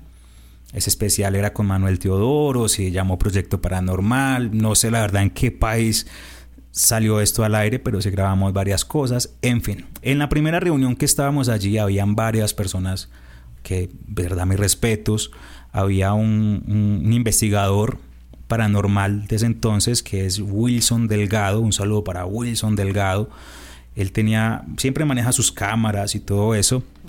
Y Wilson recibió una llamada mientras estábamos en Chapinero. De hecho, todos estábamos allí reunidos. Recibió una llamada de una de sus pacientes y nosotros escuchábamos que decía, Wilson, por favor, yo le pago lo que sea, pero venga a mi casa ya. No puedo más con todo esto. Mientras Wilson hablaba, se escuchaba al fondo una voz grandísima. ¡Eso! Dígale que vengan. ¡Que vengan por mí! Recuerdo también esas palabras. El pelado estaba así, hablando así por su celular. Y yo, hey, viejo Willy, ¿qué es esa vuelta? ve?" Le decía yo. Me dijo, Tato, lo que pasa es que tengo un caso con, un- padre, el padre Andrés Tirado, era pues el que estaba haciendo ese exorcismo, de hecho, y como que lo dejó tirado porque al final me tocó a mí. ¡Ah! Bueno, el caso es que eh, me decía que era una niña, que tenía 11 años, que se llamaba Tiffany. Una niña con nombre de la mujer de Chucky, eso está como interesante. Parce, ¿y ¿qué, ¿qué dice la señora o qué? O- ojo porque aquí hay una que se llama Anabel. Ah, qué No, Ah. No, Anabel me va a matar hoy porque le echo bullying todo el día. Perdón, Anabel. Un abrazo. Prosigue, por Toca favor. decir porque Anabel, qué, qué miedo. bueno, resulta que. Dios mío. Me olvidé dónde iba, ya me acordé. En Tiffany. En Tiffany, sí. Entonces resulta que Wilson estaba ahí. Él dijo: Pues yo estoy acá con el Tato y estoy acá con otros que no voy a nombrar. No les voy a dar créditos. Y entonces eh, me dijo: Ella decía, No, pues dígale que vengan. Y ellos escucharon eso y decían: No, no, parce, qué miedo. No, no, marica, que no sé qué. Estamos aquí, programa, que vea, que firmemos. Pero yo dije, no, parce, dejemos a esta gente acá y vamos a ayudar a Tiffany, vamos a ver qué es eso. Pues era impresionante que me ganó 11 años y era una voz así, grandísima. Cogimos un taxi, efectivamente, nos fuimos, estábamos en, Chapinero y nos fuimos hasta, hasta casi Portal Américas. Y ya era tarde, eran como las once y media, once y cuarenta, llegamos allá a un conjunto, llegamos a la casa de esta niña, la niña la tenían amarrada en la cama así en un, ajá, era una casa de dos niveles. El primer piso eran como cuatro cuartos. El primer piso tenía pues un cuartico ahí muy cerca al patio y ahí tenían a la niña, así amarrada, así con sábana a sus manos. Era impresionante. Y resulta que bueno, llegamos y la niña empezó a hablar tres voces. O sea, ya no era, sino que era la voz de la niña, esa voz gruesa y una voz súper descarradora. Era una cosa horrible, algo que... De, de sufrimiento. Sí, exacto. Era como, sí, un sufrimiento. como una agonía y gritaba durísimo, era un grito y se largaba súper impresionante que de verdad daba mucho miedo. Subimos al segundo piso, limpiamos la energía, concentramos todo en ese primer piso, allí hicimos la liberación, iniciamos a eso de las 11 y 40 de la noche y a las 4 de la mañana terminamos esa, esa liberación. Miramos las imágenes después de que se liberó la niña, todo el ritual completo, la niña aparentemente estaba libre, ya lloraba, hablaba con su voz, mami te quiero mucho, bueno, la paz, la armonía del hogar. Ya cuando salimos de allá, directamente fuimos a la oficina de Wilson Delgado a mirar qué eran las imágenes. En todas las fotografías que él tomó se veía el espíritu detrás de la niña haciendo caras, o sea, era una cosa así horrible, era una cosa maníaca, era algo que durísimo de ver. Wilson Delgado, ojalá estés por ahí. Se notó a, a, a retuitear ahí para que, para que me mandes estas imágenes porque esa historia de verdad es muy, muy impresionante y sería fenomenal y fundamental que todos aquí pudieran ver esas imágenes. Bueno, esto no fue lo paranormal, eso fue un caso. Pasó el tiempo, pasaron... Me parece que no fue lo paranormal. No, normalito, así un acetaminofén en caso de, de que le duela la cabeza. Exacto. Caso de posesión, acetaminofén. Exacto. Ok. Resulta que pasó el tiempo. Tiffany hoy en día es una, es una hija de Dios, se metió a la iglesia y bueno, tiene ya sus cosas. Después de esa experiencia, pues es normal que la gente se acerque más a Dios. Y pues lo que conocen es la masonería y el negocio, entonces se van es por allá, tristemente. En fin, eh, pasó el tiempo, eso fue en Bogotá, yo después me fui a vivir a Medellín, tenía mi programa radial también allá, en una emisora de Medellín. Y recibimos una llamada, así como cuando uno está en un programa y vamos a abrir las líneas para que la gente llame. Nos llamó un señor con una voz así grandísima, ah, que, muy bueno el programa y así todo grandotote el hombre. Cuando de la nada este hombre empieza a gritar, "¡Guau, guau!", así súper desesperado en pleno programa. Entonces nos tocó cortarlo y pues mientras íbamos a comerciales, pues hablar con él así por interno, venga, usted está bien, usted se fumó alguito, tiene un negro cerca, ¿qué le pasa? y no, resulta que el hombre manifestaba que estaba en posesión, que estaba sintiendo una energía que entraba en su cuerpo. Hablamos con la mamá de él después de que pasamos el corte de comerciales y ella pues nos explicó un poco más calmada la situación que estaban viviendo. Decidimos obviamente tener los datos de esta persona, terminamos el programa en la noche, en la mañana me fui para la casa de este hombre, vivía en una de las comunas de Medellín, la comuna 13 en San Javier. Resulta que este hombre era una persona que trabaja pues haciéndole favores a otro para que el otro no respire. Lo dije bien. Sí, sí, sí. ¿Se entendieron? Ah, bueno, el hombre era uno de esos. Y tenía tanta maldad, pues ya tantas cargas de tanta gente que le había quitado su respiración, que, pues ya esas entidades estaban atormentándolo. Y el hombre trabajó con Pablo, con un montón de gente allá de la época de los 80, que mejor dicho. Entonces, pues mayor fue mi interés, porque pues ya era algo que había sucedido en vivo, algo que había, bueno, que habíamos presenciado ya cuando íbamos a terminar el programa. Y decidí a tomar el reto pues de vivir esa experiencia y de liberarlo y todo eso. Durante la liberación, aquel joven ya con una voz grandísima así, después como de tres horas de, de rito de liberación, llega y me dice, qué gusto verte de nuevo. Y pues uno siempre, o sea, ellos siempre van a llegar a un momento como en la tercera fase de una posesión, que es en el choque energético, donde ellos intentan entrar en la vida de uno, como buscar sus Jugar- debilidades. jugar. Exacto. Y esa entidad se quedó así mirándome y me decía, qué gusto verte de nuevo. Y yo me quedé mirándolo y yo normal, yo ni le paré bolas y se reía. Y llega y me dice, ¿recuerdas a Tiffany? Y yo, bueno, pues pudo haber sido coincidencia, no le paré bolas. Y Tiffany en ese instante me dio un nombre, lo cual pues no lo comparto mucho, pero en ese momento ese espíritu me dijo el mismo, el mismo nombre. Y era el mismo espíritu de Tiffany, pero en otro cuerpo. El mismo espíritu que había poseído a Tiffany en Bogotá en otro cuerpo. Y ya había pasado mucho tiempo, ya habían pasado más de 3, 4 años, tal vez más. Y fue súper impresionante porque era encontrarme otra vez con esa entidad. Y era volverla a batallar, Enfrentar. eh, a enfrentar. Ya conocía muchas cosas de, de cómo eran como las maniobras por donde yo sacaba, entraba. Y fue bastante, bastante aterrador ese exorcismo. Uf, yo Yo, la verdad es que este capítulo, cuando Howard me, me- me comentó, yo dije, listo, vamos a hacerle de una. Yo, yo no soy tan. ay. Yo no soy tan como tan misterioso para los invitados. Como te lo dije, esto es un nada cartonado, es a divertirnos, pero desde la seriedad del asunto. Claro que sí. Pero la verdad es que este capítulo me, me encantó. O sea, brutal. En serio, felicitaciones. Y Muchas gracias. Sabes que la puerta de musicalmente está abierta. Hay, hay una sección que se llama Crudo y sin censura. Que ya después, cuando estés en, en casa, eh, podemos grabar un capítulo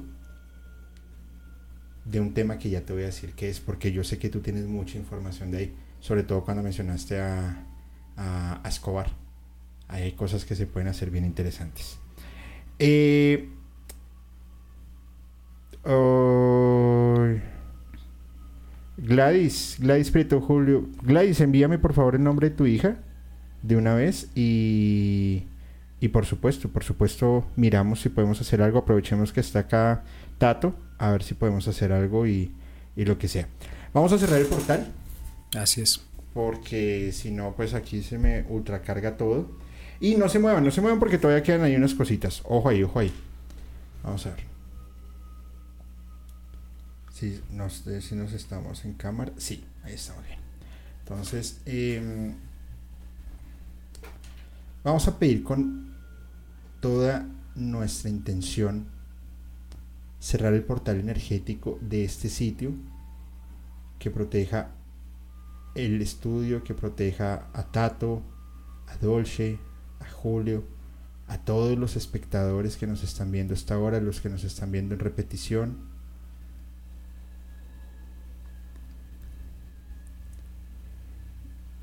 Con disimulo, Tato mira la vibración del vaso. Wow. Y mira el humo cómo se alborota. Si ustedes sienten algo en casa, ahí estén tranquilos porque se está cerrando el portal. No se preocupen. Y lo estoy escuchando al lado izquierdo. Mm.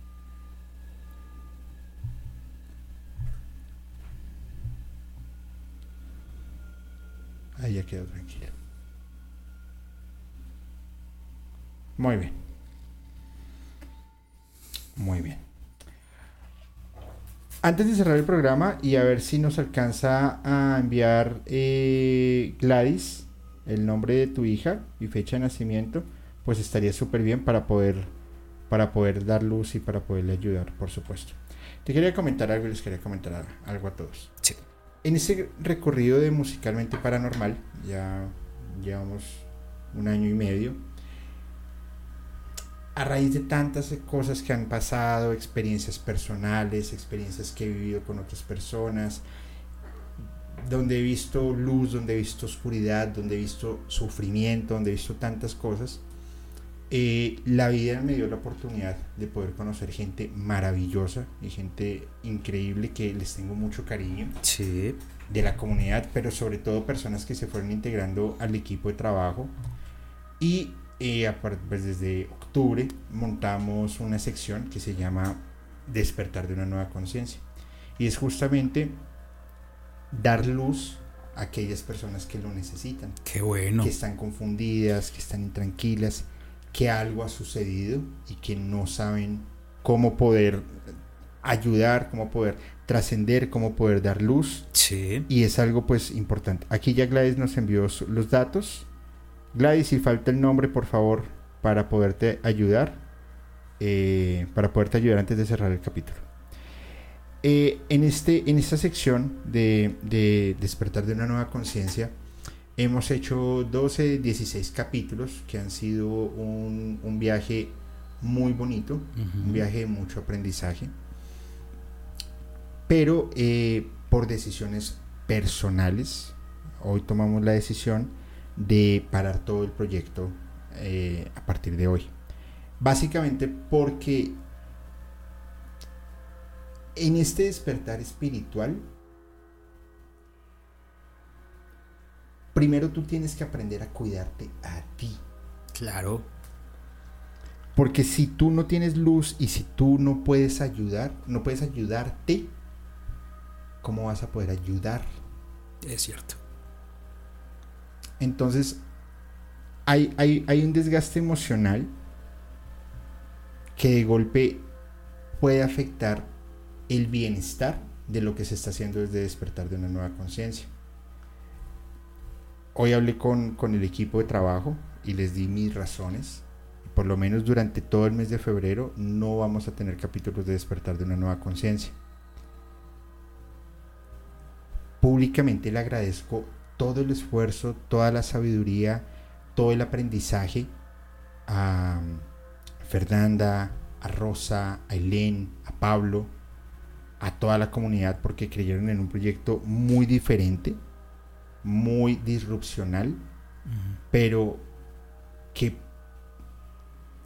yo, como líder del, del equipo y yo como líder de musicalmente, debo ser responsable de las acciones que se están tomando. Claro. Porque no son acciones para nosotros. Son acciones para la comunidad. Y no quiere decir que haya pasado algo malo, no, ni mucho menos. Pero cuando la máquina sientes que algo está fallando, párala y revísala. No esperes a que se dañe porque el accidente puede ser grave. Y yo no voy a correr con una responsabilidad de esas. Claro que sí. Entonces, ha sido una decisión que me ha costado mucho trabajo tomarla. Pero por el amor y por el agradecimiento que yo le tengo a la gente que ha estado acá desde el principio, trasnochando, ayudándonos, apoyándonos, pues yo tengo que devolverles eso con responsabilidad. Los moderadores eh, están dejando en este momento todas las redes sociales de Fer, Helen, Rosa, Pablo, para que por favor los sigan, tomen consultas con ellos, porque hacen un trabajo maravilloso. De golpe, si quieren una consulta conmigo, también, por supuesto. Hacen un muy buen trabajo.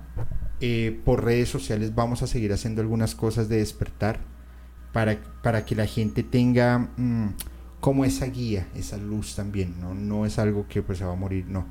Estamos tomando un tiempo. Yo creo que las grandes cosas del mundo no se dan de la noche a la mañana. Es cierto. Se dan con, con, con una etapa, con un periodo de transformación, con un periodo de por aquí no es, vamos por acá, vamos a hacer cosas. Queremos, o, o es mi interés, traer algo renovado, pero que genere ese impulso que la... ¿Se escuchas? Sí, es como si caminara por la pared. Como si rasguñara así algo en la pared.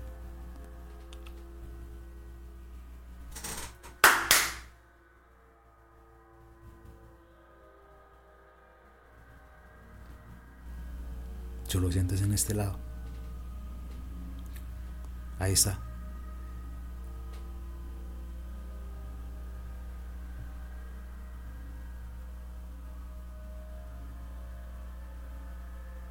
Que se quede quieto. Sí. Eh, debemos actuar de una forma responsable. Entonces, fue una decisión difícil, pero vamos a, a, volver en el momento que tengamos que volver. A toda la comunidad, en serio, no saben cuánto les agradezco. Eh, es algo que en serio me da mucha tristeza, pero sé que es para mejorar. No, y es necesario a veces hacer pausas, como lo acabas de decir. Uno no puede intentar construirle un castillo a los demás teniendo el castillo en sí mismo roto. Exacto. Entonces hay que construirnos, construirse bastante, prepararse, porque a la hora de trabajar, eso es una labor social lo que nosotros hacemos. Básicamente es una labor social. Y es muy complejo, es yo creo que el trabajo más complejo de todos, lidiar con las emociones de las demás personas. Eso es verdad. Y más cuando son emociones depresivas, negativas, y se van contaminando tanto que piensan que no tienen una solución, pero la hay.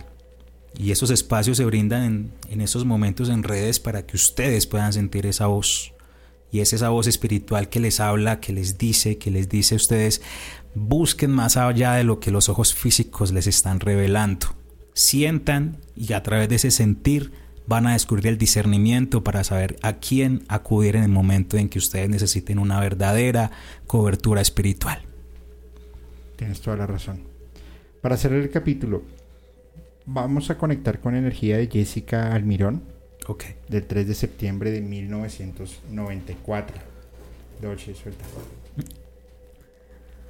Vamos a ver.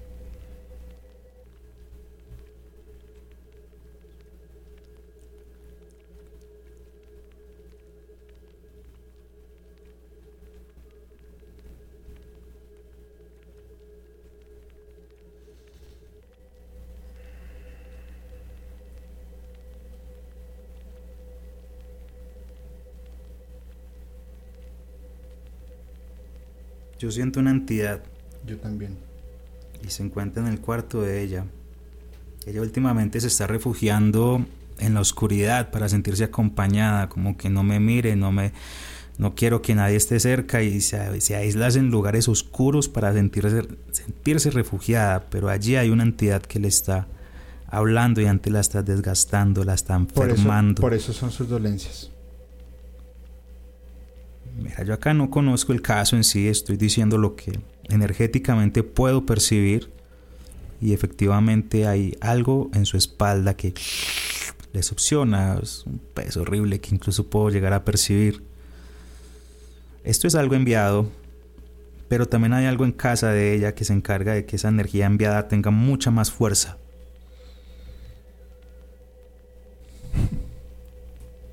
Linda, ¿por qué me haces eso si estoy en un plano? no, no, no, no, no, no hay que canalizar más. Sí, no me Hagamos hablar. algo. Porfa, mándame un mensajito por Instagram. Porque es que sí se puso acá como denso el asunto. Y esta protectora no me deja, no, no me deja No, no hablar dejó. de una. No dejó. Dijo no más. Ajá. Bueno, pues amigo, ¿qué último mensaje le quieres dar a la comunidad? A todas las personas que están ahí conectadas, principalmente, también sigan mis redes sociales para el nuevo contenido, nuevas investigaciones, nuevo material nunca antes visto bajo la influencia de la verdad absoluta. Esto no lo hago por amarillismo. De hecho, llevo mucho tiempo trabajando en medios de comunicación y decidí retirarme para hacer que mi espíritu creciera, visitando comunidades indígenas, en el Putumayo, en muchos lugares en donde aprendí bastante acerca de mi crecimiento espiritual y así mismo poder edificar el espíritu de todos aquellos que están necesitando una cobertura. No les negamos que en estos instantes me es un poco complicado mantener el razonamiento con ustedes y con la energía que se está viviendo aquí en este estudio, pero aún así intentaré fuertemente seguir adelante para que ustedes puedan descansar después de esta transmisión. A todos los oyentes y a todos los que nos ven en las redes sociales, mil y mil gracias por estar ahí comentando, por estar siendo parte de este espectacular espacio. Esperemos que sigan creciendo ustedes espiritualmente con estos hermosos espacios y grandes vínculos que se hacen no desde el tema periodístico, sino desde lo que importa, de lo eterno, lo inmortal y es su espíritu. A todos ustedes mil gracias. Simplemente quiero recordarles mis redes sociales, arroba un ser paranormal para ases- asesorías. Si usted está pasando por una situación oscura que no le haya una solución, un exorcismo, se puede contactar también conmigo en el 318-305-6675. 318-305-6675. Y a los demás, recordarles que mientras tú duermes, ellos están despiertos. Tato, tremendo, grande, grande, muchas gracias. A usted, qué, mi qué- qué buen capítulo. Eh, aquí tu casa, siempre. Y a toda la comunidad, muchas gracias por habernos acompañado. Estuvo increíble. Mañana no se pueden perder los dos capítulos seguidos. El misterio de Luis Miguel, a ver si es un clon o no. Yo creo que, bueno, ya les diré mañana qué pienso yo. Y eh, Opus Dei en crudo y censura y sin censura, porque va a estar bastante bueno. Sientan la música, vivan la música, pero piensen en una forma totalmente diferente. Soy Julio y les deseo muy buenas noches.